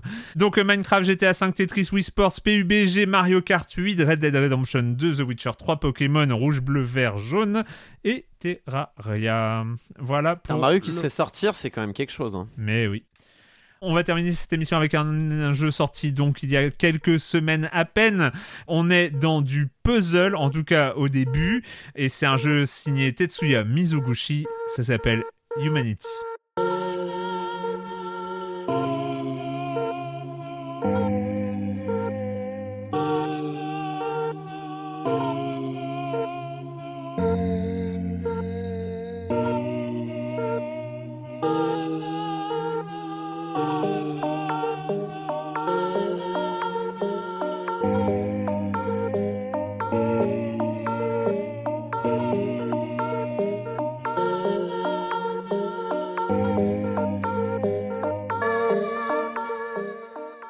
Humanity, euh, un jeu donc signé Tetsuya Mizuguchi. On, on replace le bonhomme quand même, hein, parce que Tetsuya Mizuguchi, Sega Rally Championship en 95, Space Channel 5 en 99, et je le remercierai jamais assez pour ça. Rez en 2001. Évidemment, le duo de 2004-2005, euh, dont les possesseurs de, de DS se souviennent, Lumines Meteos, euh, Child Euh, of PSP Eden. Lumines. PSP Hein Lumines. PSP Lumines. PSP. Ah oui, c'était c'était le duo DS euh, Yes. DS PSP, oui, c'est ça. Lumines Meteos, euh, un, un duo euh, incroyable à cette époque. Avec euh, Sakurai à l'époque, qui était chez Q Entertainment aussi. hein. C'est vrai. Child of Eden en 2011, Rez remake de Re- Rez Infinite en 2016, Tetris Effect en 2018 et Humanity. Sa Now. phase New Age. À partir de Rez, c'est sa phase New Age de toute façon. Child of Eden étant euh, le, le climax de sa phase New Age quand même. Et donc là, on, on nous retrouve avec Humanity. Petite précision quand même, parce que c'est un peu injuste pour le réalisateur euh, du, du jeu, donc qui s'appelle Yugo Nakamura. euh, et en fait, euh, Tet- Tetsuya Mizuguchi en fait a rencontré le jeu alors que c'était une proposition artistique à la base, Mm. l'a pris sous son aile et a produit le jeu. Donc bon, dire que c'est un Mizuguchi, Mizuguchi c'est peut-être un peu exagéré. Tout à en fait. tout cas, c'est peut-être un, un duo plus que uniquement Mizuguchi à la tête quoi. Et Mizuguchi est très producteur, hein. même dans les jeux Mm. que je viens de citer. Ah bah. Il y a, d'au- il y a plein d'autres gens qui ont, euh, qui ont participé et, et tout ça. Depuis quelque temps, il est très producteur, mais bon, il donne, il, il donne sa patte et c'est vrai que c'est c'est une, des- c'est une des signatures euh, de Humanity. Corentin, Humanity, Vous aimez les chiens? Ça va. Parce que c'est ce qu'on joue à un chien là. Ouais, c'est vrai, on joue un chien. On joue un Shiba Inu même, un Shiba Inu de pure énergie, de lumière éthérée, euh, euh, très sympa, qui saute très haut. euh, J'étais très content de jouer ce chien. Je pense que le fait de jouer un chien, moi, moi j'ai un problème avec les jeux parfois de, de Mizuguchi, c'est qu'ils sont un peu froids, ils sont un peu, Ouais. enfin il y, y a ce côté un peu, bon c'est c'est trop New Age pour moi quoi. Mais là le fait de jouer un chien, oh, pardon, le fait de jouer un chien, ça me l'a rendu mais immédiatement plus sympathique euh, que si on avait euh, euh, on avait, je sais pas, une boule de lumière ou je sais pas quoi, un truc un peu. Un truc Et un, un, peu, ton, et un ton plus et un ton beaucoup plus lol que ces autres Ouais, ouais. ces autres Et- productions. Et donc on joue un chien qui est dans des niveaux à cases. Euh, et alors le but de ce chien, ce n'est pas de diriger des moutons comme un chien de berger, mais plutôt des, des hommes, des hommes et des femmes et des enfants euh, qui euh, généralement sortent d'un portail blanc et qui, comme des lemmings décérébrés, vont droit à leur perte en tombant dans les trous. Ah, ils vont en tout droit. se f- Comme Ils vont droit. hein. Comme Voilà. les humains. c'est con comme un humain. C'est un jeu de gestion de foule en fait. C'est-à-dire qu'on a, on a des foules qui, qui sortent comme ça de, de ces portails. Parfois on a des, un nombre de, des fois on a des foules préfaites qu'il faut aussi diriger, mais généralement on a un générateur d'humains à un Ouais. endroit. Et, et finalement s'il meurt c'est pas très grave. Et le jeu d'ailleurs vous le dit. Pas. fais pas. Ils, Ils ne meurent meurent pas, pas ce sont vraiment. des esprits. Ils ne font que se séparer de leur euh, euh, enveloppe charnelle et vont réapparaître par la porte. Ne t'en fais pas. Fais-les crever, il y a pas de souci, ça t'aide Voilà. à résoudre le puzzle. Moi, mais ça m'a dédramatisé pareil. Ça chose. crispe quand même. Moi, je suis désolé, mais ça manque d'un bouton pause où tu, enfin, tu vois, tu t'attends à avoir a- un compteur de mort, quoi. Ouais. Ça, ça joue aussi dans, les, dans la résolution des puzzles où parfois il faut euh, jouer sur le temps réel pour euh, résoudre certains puzzles. Donc on a, on a cette foule comme ça. En fait, c'est des flux. Hein. C'est, vraiment, faut imaginer un flux comme ça. Et votre petit chien peut poser des balises euh, euh, sur la grille pour dire hop hop hop. À gauche Et du coup, bah, t'as toute la foule qui, arrivée à la balise, va tourner à gauche. Donc ça fait un, un petit serpent de gens comme ça que vous dirigez à travers des niveaux. C'est un peu. Bah, alors, écoute, tu tombes très bien. bien en disant ça. C'est, c'est, tu tombes dans le mille. Euh, Yugo Nakamura, dans une interview, a dit J'ai été inspiré par les files d'attente au Comiquette. Qui est ce- cette grande, euh, qui est cette grande euh, comment dire, euh, convention japonaise. euh, mais vraiment, si, si vous avez jamais vu une foule au Comiquette, vous n'avez pas vu une foule. Enfin, vraiment, c'est, immense. Et il disait ah, J'ai été fasciné de voir que les gens euh, se déplaçaient de manière euh, euh, très organisée finalement. Et on a un peu ça de codé en nous presque. Et du coup, euh, donc on gère ces, ces fils comme ça. Et souvent, le but du jeu, bah, et ça va être de leur faire passer différents obstacles avec euh, différentes balises. Donc on a, je vous ai dit, euh, la direction pour changer de direction, mais on a aussi le saut. On a euh, les rendre plus légers, euh, ce qui peut avoir une influence sur le fait qu'ils se pètent pas la gueule trop fort. Un peu comme dans un Freshly Frosted dont on a parlé dans une émission Ouais. précédente. Vous voyez quel genre de balise on va avoir. Et Oui. par exemple, il y en a une qui est importante, je trouve, et qu'il faut citer, c'est celle qui dit, qui, qui scinde votre flux Oui. de- d'humain Oui, en deux. Euh, et qui va permettre. Enfin, vous voyez où on va arriver avec ces choses-là. Il va y avoir des boutons à actionner, des blocs à pousser, euh, un chemin à créer, des arrivées à atteindre et surtout des Goldie à récupérer. Ah, Alors, les les Goldie. Goldie, les Goldie. Les Goldie, c'est des, euh, des espèces de Dolphins the Giant là, qui sont posés au milieu de, de- du, euh, du, euh, de- des stages, souvent dans des endroits un peu moins accessibles par rapport à votre objectif final. Et qu'est-ce qu'ils sont casse-couilles les Goldie Oh, ils sont formidables. Arrête. Parce que Non, ils eux, ils peuvent mourir, ces andouilles. Voilà, Ah bah. c'est-à-dire que habituellement, vous- en fait, il y a cette dichotomie dans le jeu entre vos humains peuvent mourir, mais alors les Goldie, attention, hein. Attention. Faut Attention. pas qu'ils meurent, hein, les Goldie. hein.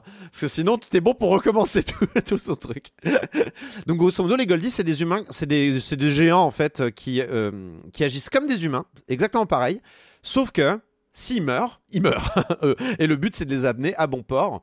Et, et de les amener à bon port et de faire en sorte qu'ils soient sur le chemin de l'arrivée après avoir terminé votre puzzle. C'est-à-dire que si. euh, c'est-à-dire que Ce, ce petit. votre puzzle, si vous le terminez et que vous activez la condition de victoire, vous ne pouvez plus toucher à votre puzzle. Donc, grosso modo, il faut jongler avec vos humains le temps de, euh, de- que, que le Goldie soit en route vers son vers l'arrivée, quoi. Grosso modo. Mais s'il est en route, tout va bien. Ce qui veut dire que, en gros, les premières fois, t'as compris, tu sais faire, tu sais comment faire, sauf que t'as pas activé le truc dans le bon ordre et que t'es obligé de.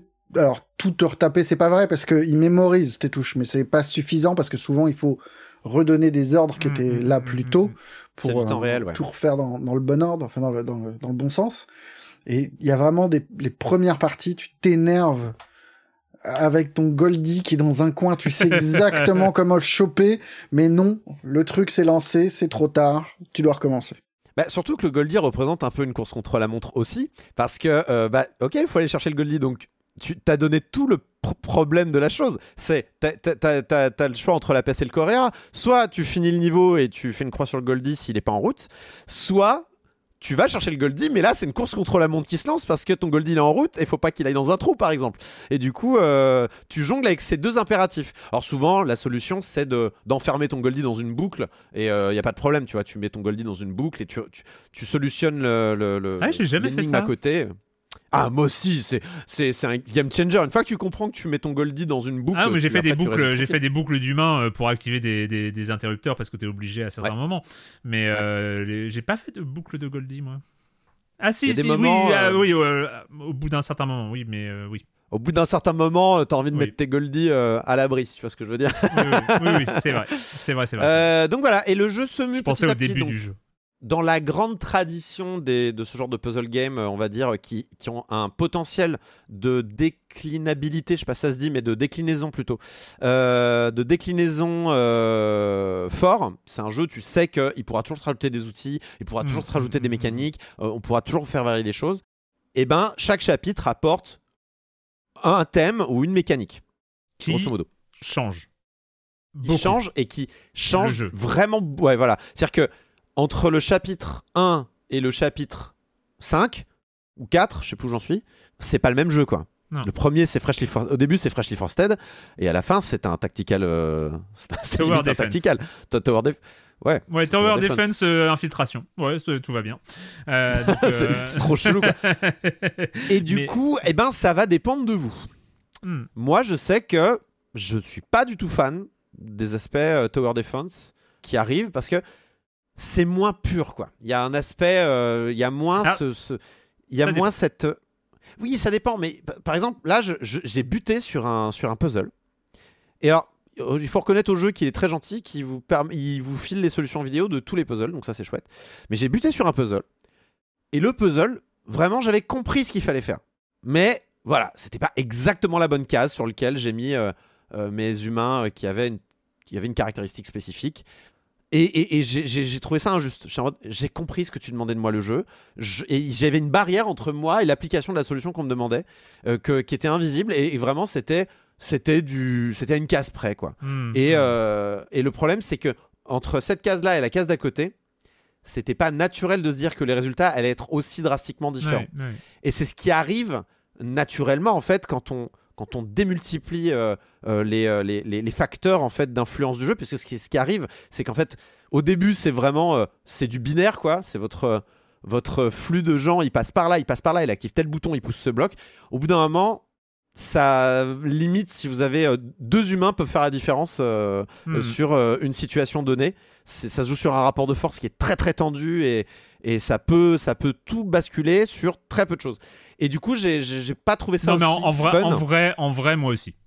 Euh, c'est vrai qu'il y a ce moment de bascule euh, où on passe. euh, Alors, il y a des moments tower defense entre guillemets qui sont rigolos parce qu'ils sont formatés, parce qu'ils sont précis, parce que tout ça. Ils sont précis. ouais. Et il y a un moment, notamment, où on, les humains, on les guide, et à un moment, on doit les guider plus finement, et c'est un peu plus chiant. Et en fait, en fait c'est pas. Moi, j'ai. Ça va. J'aime bien euh, quand le, Parce que ce que j'aime beaucoup, c'est que ce jeu, il, pose, euh, il pose ses cubes. Il pose ses cubes comme à la cré- quand on lance un niveau, il y, a, il y a tous les cubes qui tombent un peu façon Minecraft et qui, euh, qui, Ouais. créent, le ni- qui créent le niveau. Euh, mais et, et je trouve qu'il y a un potentiel à partir de là et puis ce potentiel de foule qui est hyper cool, qui est vachement bien géré. Oh, C'est agréable c'est- à regarder. c'est super agréable à regarder et tout. Je trouve que dans ces jeux à mécanisme, à flux comme ça, c'est un des plus agréables euh, au final sur le rendu visuel global du jeu. Euh, c'est vraiment, on est, on est là, on est hypnotisé par, par ces trucs-là. Le, seul truc, c'est que. Enfin, je veux dire, il y a quand Ah même ouais, ah ouais. beaucoup, beaucoup d'unités à l'écran. hein, C'est euh, ça. Et enfin, il y a, et y cette bascule dans un autre genre où tu te- dis, ok, c'est bien que tu explores, mais j'aurais voulu plus du genre d'avant parce que je m'éclatais sur le genre d'avant. Bah J'ai trouvé ça vraiment génial. Moi, la- les, les premiers niveaux de Humanity, mais ça a été un kiff. Mais absolu, les premiers niveaux, je parle des nombreux premiers niveaux, des, des trois premières grandes zones, euh, c'est un vrai kiff, notamment ce qui est ce, ce sel du, du puzzle euh, à ces moments-là, c'est que tu as cette solution euh, possible que tu trouves avec un chemin. Donc tu mets, euh, ok, mes humains, ils vont passer par là, ils vont sauter là, ils vont faire un grand saut, ils vont planer, ils vont tout ça, et ils vont arriver à la solution. Ah, j'ai récupéré que un Goldie sur deux. Ok. Le deuxième. Comment je fais? Parce que évidemment, tu es obligé. Alors, tu peux passer au niveau suivant si tu récupères pas tous les Goldie, mais t'as ta fierté. Et donc, le deuxième. Et là, tu mets du temps, beaucoup de temps, et tu te rends compte que la solution pour choper le deuxième Goldie, eh ben, c'est de faire un parcours, mais complètement différent du parcours qui t'avait permis d'en récupérer que un. C'est Bah, l'école, plus la même. c'est l'école Zachtronics un peu en fait. C'est euh, l'optimisation. euh, Mais, c'est ce génie de puzzle builder qui réussit à te mettre une solution euh, un peu prise de tête, mais pas trop, qui arrive un peu comme une évidence, et qui te dit à un moment, ok, t'as trouvé, mais regarde, lui, tu l'as oublié, là, il va falloir réfléchir. Là, il va falloir euh, penser à, euh, en dehors de la boîte, hein, et, et c'est ce moment où tu te dis, ok, j'efface tout, même si le jeu peut te permet de garder tout ça, on reprend, on fait du rétro-engineering, on se dit, ok, je dois passer par là, donc par où est-ce que je passe? Et là, tu te rends compte, ah mais oui, il y avait cette solution-là que j'avais pas du tout vue. Et, et c'est euh, ces épiphanies comme ça à répétition où tu fais, waouh! C'est trop bien! Je kiffe! En fait, on a les puzzles. Alors, je trouve, dans la réflexion, il y a des puzzles, euh, des jeux de puzzles comme ça où il faut trouver des solutions à des problèmes. En fait, j'aime pas trop quand c'est genre. J'ai trouvé. Alors, c'est agréable sur le moment, mais en vrai, c'est pas si agréable que ça. De buter pendant des minutes, de longues minutes, des heures parfois, Ah. sans comprendre comment réfléchir. Ce jeu-là, et, Zac- et- et certains Actronics aussi le font. Bon, Actronics, c'est plus hardcore. Là, c'est beaucoup plus accessible. Mais euh, ce jeu-là en particulier, j'ai vraiment l'impression d'un. C'est d'une barre de chargement de solutions en cours. Enfin, tu vois, genre, c'est euh, c'est vraiment ça. Tu progresses, tu progresses, tu Il y a fais par moins un élimination. mur, quoi. Ouais. Voilà, c'est pas un mur, c'est une pente. Ouais. Et du coup, tu t'es pas. Bon, alors évidemment, je ne peux pas passer par là parce que si je passe par là, je bloque ce chemin, j'en aurais besoin en retour. Donc c'est pas par là. Donc il y en a. Et en fait, tu, tu construis ta solution plus que tu attends qu'elle te tombe dessus comme une, Après, une et quand tu intervention dis divine, quoi. construit, c'est presque physique.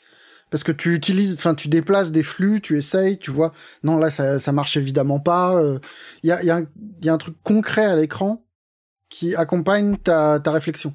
Enfin, je- Et Après, moi, ça dépend pas- des chapitres, évidemment, parce qu'il y a certains chapitres où ce que tu es en train d'écrire n'est pas possible by design, mais oui, dans l'ensemble, en effet, le trial and error est tout à fait possible et très facile à faire quand même dans l'ensemble. Euh, et ça permet en fait de simplement expérimenter. je sais pas, tu as eu ce, ce moment-là, mais ça rejoint exactement ce que tu dis. C'est vu que euh, c'est toi qui lance le niveau le plus souvent, enfin, euh, à, à certains moments, tu, tu vas finir par euh, lancer, lancer les niveaux. Et puis même, très souvent, le jeu se lance, les humains, ils tombent. Ils tombent dans le vide. grave. Et, et donc, toi, tu as le temps, tu, tu dis, OK, euh, à un moment, euh, je, je vais penser au reste du niveau, où est-ce qu'ils vont aller, et puis après, je, le- après, je les fais s'arrêter de tomber, quoi. Donc, tu as ce temps de réflexion, et puis arrive un moment où tu dis, ah non, mais j'arri- j'arrive plus, et là, tu lances tes humains sur ce que tu as déjà fait, et tu. Ah, mais d'accord, ok, là, Ouais. ils font ça, donc, ok, là, j'ai cette possibilité-là que j'avais pas vue. Et, euh, et, et comme ça, t'apprends en voyant tes erreurs se matérialiser par ces humains qui, euh, qui se pètent la gueule ou qui vont euh, s'enfoncer sur un mur. Et enfin voilà. Et, et, et du coup, en fait, t'as as comme ça du. Ton cerveau se rapproche, comme tu le dis, se rapproche de l'arrivée un peu comme ton flux d'humains en fait. Et, euh, et, et je trouve que c'est c'est c'est vraiment bien. Enfin, il y a. Ça, je trouve, c'est les puzzles les plus agréables quand euh, justement euh, on t'accompagne dans une, on t'accompagne dans un, dans un processus de réflexion. Parce qu'en fait, c'est le, cheminement. un cheminement. Tout à fait. Mais c'est le cheminement qui est plus intéressant que la solution en elle-même. Et euh, malheureusement, dans ça... et, et c'est un jeu où beaucoup de puzzles auront plusieurs solutions par ailleurs, ou en tout cas des, des solutions proches, on va dire, Ouais. euh, cousines. Euh, mais c'est vrai que c'est- et c'est paradoxal par rapport à ce que je disais au début. C'est vrai que j'aime pas quand, enfin, j'aime bien quand c'est précis. Mais en même temps, je- et là, je viens de dire que j'aime bien quand c'est un peu lâche. Mais en fait, c'est le cheminement qui est important. Et, euh, et c'est vrai que quand euh, dans, dans certains niveaux beaucoup plus tard, le cheminement est impossible parce qu'il y a trop de facteurs et que notre petit cerveau peut pas euh, avoir tous ces facteurs en tête et du coup tu es là en train d'essayer plein de trucs, ça marche pas ou ça marche différemment et en fait c'est impossible de tirer une logique vraiment. Il y en a en vrai, il y en a une en vrai et j'ai compris. Hmm. Mais bon, ce qui est important c'est que le jeu euh, aide le joueur à réfléchir et c'est vrai que et que ça soit agréable pour le joueur. Et il arrive à ça euh, Humanity de manière assez euh, incroyable. C'est c'est impressionnant. Enfin, il y a vraiment des moments où j'étais waouh, Ouais. je suis vraiment heureux là. Enfin, Oui, tu vois, il y, avait des.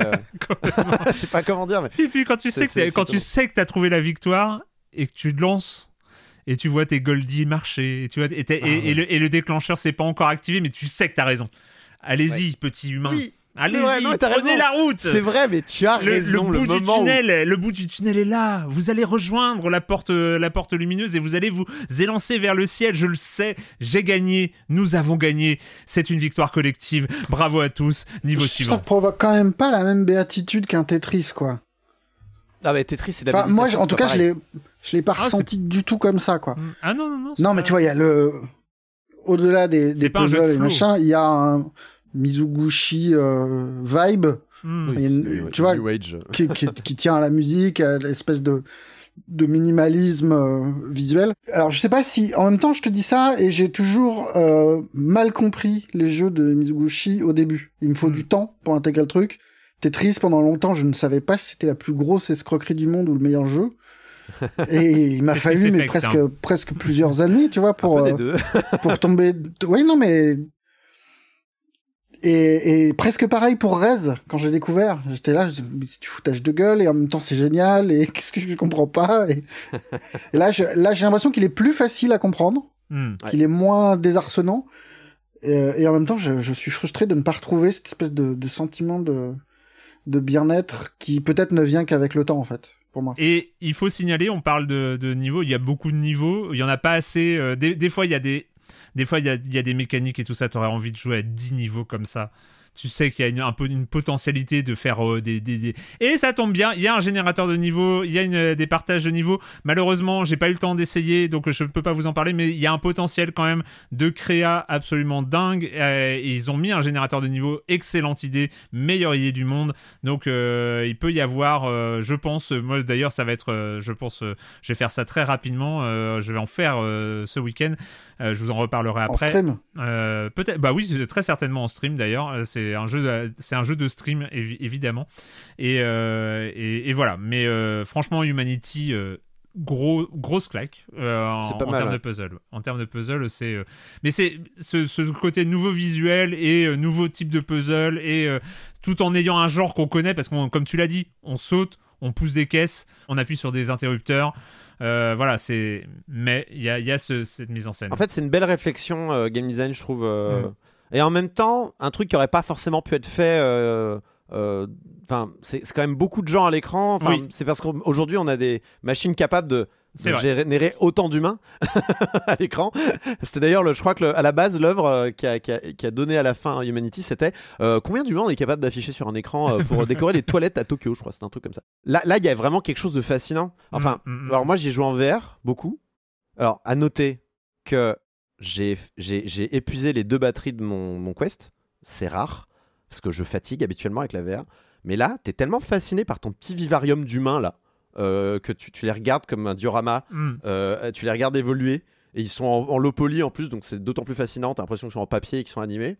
C'est super cool. C'est Ouais. super bien. T'as un contrôle de la caméra, du coup tu places ta caméra tout près d'eux là. T'es là, tu, tu les regardes et tu fais allez-y les petits. J'ai mis les bonnes flèches. Allez foncez, foncez. Du coup il y a, ouais, y a un effet. euh, T'es un géant, ouais, tu gères tes, Mm. euh, tu, tu gères tes lemmings là et c'est vraiment vraiment agréable. Il y a un effet d'échelle qui marche très bien en VR. C'est de la VR donc ils savent faire un. euh, Ouais, Enhance, ouais. Tetris Effect était fait pour être fait en VR. Euh, là, ça marche bien, c'est pas le même délire. On n'est pas entouré de, de, de, de tous ces effets visuels. Ça, là, c'est plus un truc genre. euh, travaille ta maquette de bateau Ouais, dans, ton, ouais. dans, dans- dans ta bouteille. Un peu, il y a ce côté-là, un petit peu. Euh, mais euh, c'est. euh, la, la VR apporte un plus non négligeable. C'est pas grave si vous l'avez pas, hein, bien sûr. Le jeu est tout à fait chouette. C'est pas du tout l'atout, la tour principale du jeu. Ouais. Mais. si vous avez un Quest à la maison, lancez-le avec le Quest. hein. Franchement, c'est très agréable. Pas mal aux yeux. Enfin, moi, je suis très sensible à la VR. Et là, j'étais en mode Waouh, ça fait vraiment 3 heures que je joue en VR. Euh, ok, cool. C'est bon signe. Humanity, développé par Enhance, il est à 30 euros sur PlayStation et PC. Voilà. Bah écoutez, c'est fini pour euh, cette semaine. C'était un joli programme. C'est un joli programme de ce silence on joue. Varié. Mais oui, euh, merci à tous les trois, mais c'est le moment de la question rituelle à laquelle vous n'allez pas échapper. Et quand vous ne jouez pas, vous faites quoi, Patrick. Euh, Est-ce que c'est vraiment censé être une recommandation? Parce que moi, j'ai plutôt envie de vous dire, j'ai testé pour vous un film, parce qu'on est- on est chaud Street Fighter là cette semaine, on est à donf sur Street Fighter. Alors je me dis, est-ce que je ressors le Street Fighter avec Jean-Claude Van Damme? Bah non, parce que tout le monde le connaît celui-là, il est entré au panthéon des nanars tirés de jeux vidéo. Non, bah je vous sors une péloche. Va-t-il dire Bloodsport Non, moi je vous, je vous sors une péloche un petit peu plus obscure. Ça s'appelle Street. Fighter, la légende de Chun-Li. Vous voyez, j'ai le, j'ai le DVD ici, que le, le petit sticker 1 euro qui est encore, euh, voilà, qui est encore dessus. hein, voilà, c'est des, bah, c'est des DVD de bac à solde. Je vous cache pas. Alors c'est sur le papier c'est pas mal parce que l'idée de ce, ce film, alors, je crois qu'il a une production compliquée. À la base, il y a un projet de suite avec Van Damme euh, du, fameux, du fameux film de 94 qui ne se fait pas, puis donc émerge ce projet de spin-off, sur le papier c'est plutôt pas mal, un spin-off qui va revenir sur les origines story de Chun-Li. Ah bah tiens, pourquoi pas, c'est intéressant, on sait qu'elle est à Interpol, qu'elle est, infiltrée normalement dans le lore de, de, de, de- Donc elle est infiltrée dans le tournoi, tiens, pourquoi pas. Bon bah le problème c'est que lorsqu'on lance le film, euh, ça se passe pas si bien que ça en fait, c'est bon, complètement improbable, disons-le, disons-le. Alors déjà, signal qui qui peut être clivant, c'est qu'à la réalisation, on a Andrzej, je vais, euh, réalisateur polonais, je vais, je vais écorcher son nom, Partkovia, qui a réalisé Doom. Vous savez, le, fi- le film Doom. Ouais. Donc voilà, déjà, bon, on est dans un, voilà, dans un écosystème bien particulier d'adaptation de, de, de, de- de jeux en film. Euh, et en fait, on a vraiment la sensation un peu étrange de voir un, film qui n'aurait jamais dû s'appeler Street Fighter, mais qui a été skinné avec un skin Street Fighter un peu jeté, j'imagine, dans les dernières encablures de d'écriture, euh, avec une sorte de, de scénario. Donc effectivement, revient sur l'origine story de, de Chun-Li, mais qui pff, on a une sorte de, de Blooby Boulga avec une ambiance à la Tomb Raider où elle est une, une riche héritière, etc. Enfin, voilà, on a du name dropping. Alors, on a des erreurs de casting quand même assez hallucinantes. on a un bison incarné par Neil McDonough, que je, je crois, je sais plus dans quoi il a joué. Enfin, je connais son visage, mais qui, qui, qui, qui, qui est habillé en costard pendant tout le film. Il ressemble pas du tout à Bison. on a un Balrog incarné par le, le regretté, qui est charmant en plus, euh, Michael Clark Duncan, mais qui, bon, bah, il- ça, ça, ça, ça va pas du tout dans le rôle. Et alors, ça va très loin dans ce. Déjà, on n'est pas très à l'aise parce qu'on dit bon, on est quand même censé euh, voir les débuts de Chun Li. Il y a juste un moment où bon, il essaie un petit peu d'habiller l'actrice principale. euh, je n'ai plus son nom. Bon, mais qui ressemble. Voilà, bon, c'est- Bref. c'est- Habillé. qui- voilà, à un moment, bon, tu sens qu'ils voilà, ils essaient de, de, de, de- comment dire, de la, de la vêtir un petit peu en mode Chun-Li, donc ça, ça se passe pas bien. Et on, on a ce moment un peu troublant où elle rencontre son, son maître, le maître Jen, qui est incarné par Robin Chou. Et là, on se gratte un petit peu les méninges. Je dis, mais c'est pas possible. Mais en fait, c'est l'acteur. Euh, donc Robin Chou qui joue Liu Kang dans les films Mortal Kombat 1 et 2. Et là, on, et là, on a, on a, on a la cervelle qui, qui, qui, qui, qui crame parce qu'on se dit, mais en fait, il y a un univers partagé avec les deux. C'est, pas Ah possible. Donc, voilà, ça c'est c'est très étrange. Alors, bon, très franchement, le film est pas si désagréable que ça. Ce qu'il y a, c'est que tu as vraiment cette sensation un peu étrange d'avoir un film de, voilà, de, de, de kung-fu de seconde zone avec un, une licence euh, Street Fighter posée dessus. C'est très étrange. Je ne regrette pas mon euro investi, très franchement, parce que c'est dans la collecte. Il est. Moi, j'ai vraiment, je, je vous l'ai déjà dit, j'ai un petit linéaire dédié aux adaptations de, de jeux en film. C'est une vraie curiosité. C'est- mal fichu, mais c'est c'est- bon, plaisir coupable à 200, 300%. Et, et tu te dis, bah finalement, il est pas si mal écrit ce, ce mode euh, à la Conquest. là. C'est vrai que je, je pensais beaucoup au mode Conquest des Mortal Kombat des années 2000, mais c'est ça un petit peu hein, ce mode narratif du dernier Street Fighter 6. Et par Bon, rapport à Street Fighter le film, tu le recommandes ou pas? Euh, bah c'est pff, le 94, tu dis le, le, le film de. Ah, mais il est tellement flamboyant celui-là. Aujourd'hui, c'est un classique qui a tellement été aujourd'hui salué. il est intouchable lui. Par contre, ça c'est vraiment le truc un petit peu moins connu euh, que tu, tu peux euh, voilà que, que, en général tes potes connaissent moins. Donc la preuve, hein, vous ne l'avez pas vu ce film. Voilà, ça peut ça peut voilà ça peut ça peut délivrer des bonnes soirées. soirée euh, Grindhouse, tu vois, où tu te fais les deux d'affilée et puis à la fin c'est suicide collectif, quoi. euh. bah, non, mais bien sûr que bah, non non, il faut prendre ça en rigolant. Et, Et, je vous recommande euh, les Crosts de Karim Debache sur euh, donc Street Fighter le film et Future Cops qui parle donc de des adaptations de Street Fighter. Très très bons euh, épisodes. Il a pas chroniqué celui-là, mais euh, c'est dommage. Non, c'est le seul qui l'a pas chroniqué. Corentin. Toujours dans ma. je suis dans une théma de film qu'il fallait que je rattrape et qui parle de Cinoche. Donc la dernière fois c'était What's Upon a Time in Hollywood. Cette fois c'était Ne coupez pas, celui de 2017. Ah oui. euh, donc euh, film japonais de Shinichiro Ueda euh, qui raconte l'histoire d'un euh, d'un film de zombies. Je sais pas si je peux en dire beaucoup plus. Je sais pas à quel point il faut que je parle de ce film. Bah, C'est ça compliqué de va, parler ça a de ce été film. remaké, maintenant tout le monde. Enfin, Ouais, alors disons que tu vois, moi, je, Ah, ouais, enfin, il y, avait pas, ce, ce twist. euh, Ah oui, il y a le- trop Il y a le dire, hein. twist du film, c'est que notamment des, des zombies, euh, des vrais zombies arrivent dans le plateau euh, de- du, du tournage de films de zombies. Donc c'est c'est- c'est un peu, il y, a une- il y y a une vision un peu, il y a un recul, il y a une méta qui est, qui est créée à ce moment-là. Mais en vrai, moi, je m'étais, je m'étais un peu préservé de ce film-là parce que je savais que je voulais le voir. Tout le monde en avait dit beaucoup de bien, il avait été remaké, mais je, m'étais vraiment préservé. J'ai fait en sorte de- d'en savoir le moins possible sur le film parce que je, je savais que je voulais le voir un jour. Et en fait, il est extrêmement surprenant ce film-là. Euh, même quand vous pensez savoir de quoi le film parle, je le trouve hautement intéressant. Et en fait, et je vais quand même pas révéler ce qui se passe dans le film, mais c'est un film, c'est un super film qui parle de cinéma, qui parle de de, de, de, la manière en fait euh, dont euh, un certain cinéma aussi euh, de genre se faisait à une époque, comment on, comment en fait c'était tenu par quatre bouts de ficelle et que et qu'en fait ça, ça, ça découle surtout d'un amour d'un genre plus qu'autre chose quoi, plus que des moyens techniques ou ce genre de choses. Et, euh, et surtout, enfin l'œuvre en total, quand tu dézoomes et que tu te rends compte de ce qui se passe, notamment à la toute fin, où tu as un making of en fait de ce qui se passe et que tu, fais le point dans ta tête. Attends, je suis en train de regarder un film qui me montre le film. me- enfin, Il y, a- il y a quelque chose d'un peu vertigineux, de, mise en abîme permanente en fait, euh, qui est euh, qui est un peu incroyable. J'ai beaucoup de mal à en parler parce que j'ai pas envie de révéler ce qu'il y a dedans. Des fois qu'il y a des gens comme moi qui, il y a quelques jours encore, ne savaient pas de quoi exactement parlait ce film. Mais je vous le recommande. C'est pas un film qui fait peur du tout. Euh, il est sur c'est- Netflix en plus là, non alors, comme ça justement, je l'ai vu parce qu'il est arrivé sur euh, Amazon Prime. Et Ah oui, Prime, alors, pardon. attention, ne lisez pas le résumé d'Amazon. Prime. Ah, ils ont, ah, ils l'ont- ils ont fait Dévoile ça. tout. Ils ont tout balancé. Mais vraiment, c'est stupide. Euh, j'ai eu de la chance, je l'ai juste lancé, moi, je l'ai, je l'ai balancé comme ça. Et euh, j'ai- en cliquant, euh, enfin, revenant au menu, là, je vois le résumé devant mes yeux. Et mode, non, mais ils, ils- ont pas honte. hein. Ils, ils- vraiment, ils dévoilent tout, tout le sel du film, ils le dévoilent immédiatement. Donc, euh, vous, vous allez sur Amazon Prime, mais vous fermez les yeux et vous lancez play comme ça. Euh, Je sais que c'est pas facile, c'est une, c'est une gymnastique, mais je recommande chaudement. Et euh, je, je sais pas si je veux voir le, le remake, je sais pas ce qu'il vaut, euh, Marius, peut-être tu l'auras-tu vu. Ah, je sais pas, moi j'ai euh, le premier, le japonais, je l'ai pas aimé du tout. Ah bon, Et, d'accord. euh, du coup, je me suis épargné la, la le remake de Anasa, An- Vicious, je sais jamais dire son nom. Mais voilà, il y a eu un remake français il y a pas longtemps. euh, et bon, je vais peut-être le mater parce qu'apparemment, il, il, a un spin aussi sur euh, son œuvre d'origine. Donc je, je suis curieux. Oui, je crois que c'est pas exactement le même. euh, plus malin que le malin. Marius, Euh, bah écoute, je ne sais plus. J'avais un truc que je, que, que je trouvais super malin, que j'aimais beaucoup, et je me souviens plus. Euh, le seul truc dont je me souviens, c'est le Spider-Man Into the Spider-Verse que j'ai vu euh, pour le travail et avec euh, appréhension et envie parce que le premier, euh, c'était un des trucs les plus beaux qui soit arrivé à l'animation et aux super-héros depuis très longtemps. Euh, et là, et là, et là, j'avoue que je me suis senti vieux, quoi. Euh, le film, euh, le premier était déjà un grand métissage formidable de style visuel, un empilement de trucs.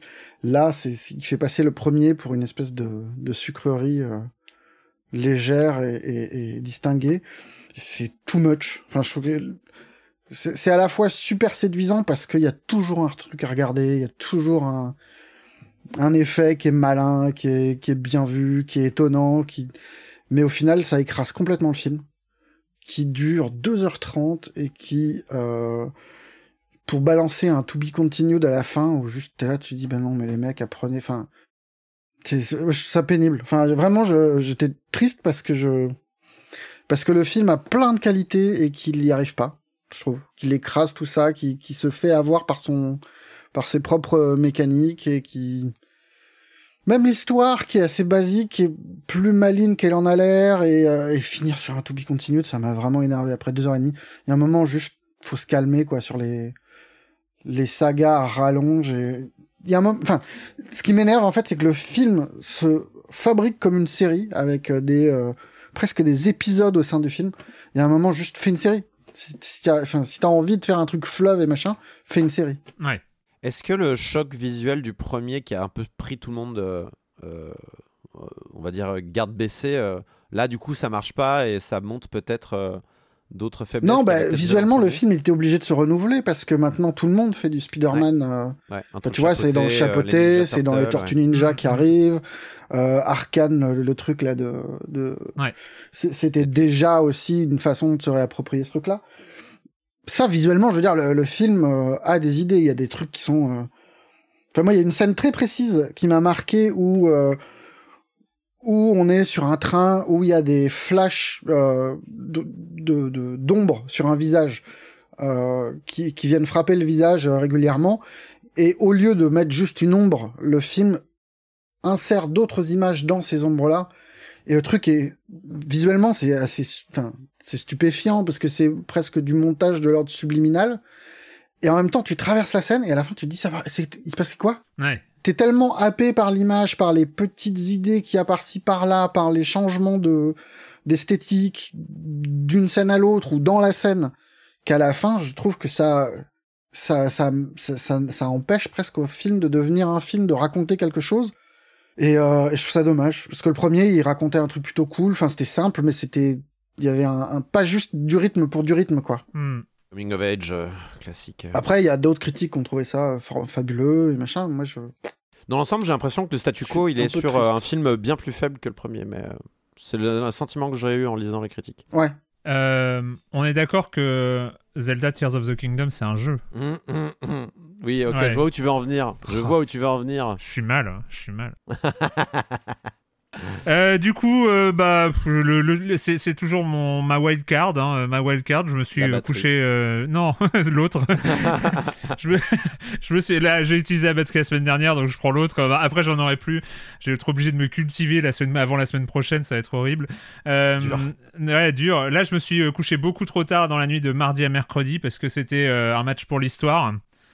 C'était un match pour Ah l'histoire. C'était un match pour l'histoire. Game 7, euh, Celtic, euh, Celtic euh, contre le Heat. Et, euh, et en fait, le Celtic pouvait gagner, être le premier, la première équipe à revenir d'un 3-0 en playoff. Ça aurait été historique. Ça aurait été... J'étais là, j'étais là. Je regardais, je regardais. Et, et ils se sont fait défoncer, mais défoncer comme il faut dès la première mi-temps. Ce qui fait que je suis allé me coucher à la première mi-temps parce que c'est plus de mon âge. Il était déjà euh, 3h30 du matin. J'avais devais me lever le lendemain. C'était horrible.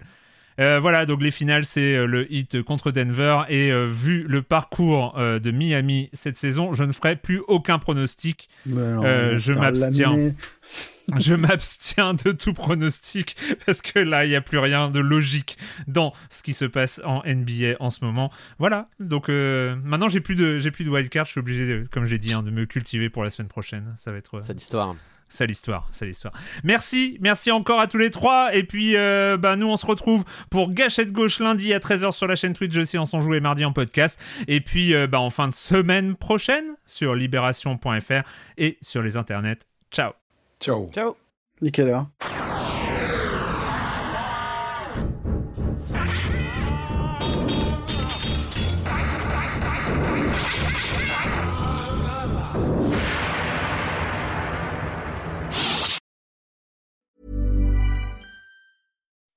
When you make decisions for your company, you look for the no brainers. If you have a lot of mailing to do, stamps.com is the ultimate no brainer. Use the stamps.com mobile app to mail everything you need to keep your business running with up to 89% off USPS and UPS. Make the same no brainer decision as over 1 million other businesses with stamps.com. Use code PROGRAM for a special offer. That's stamps.com code PROGRAM.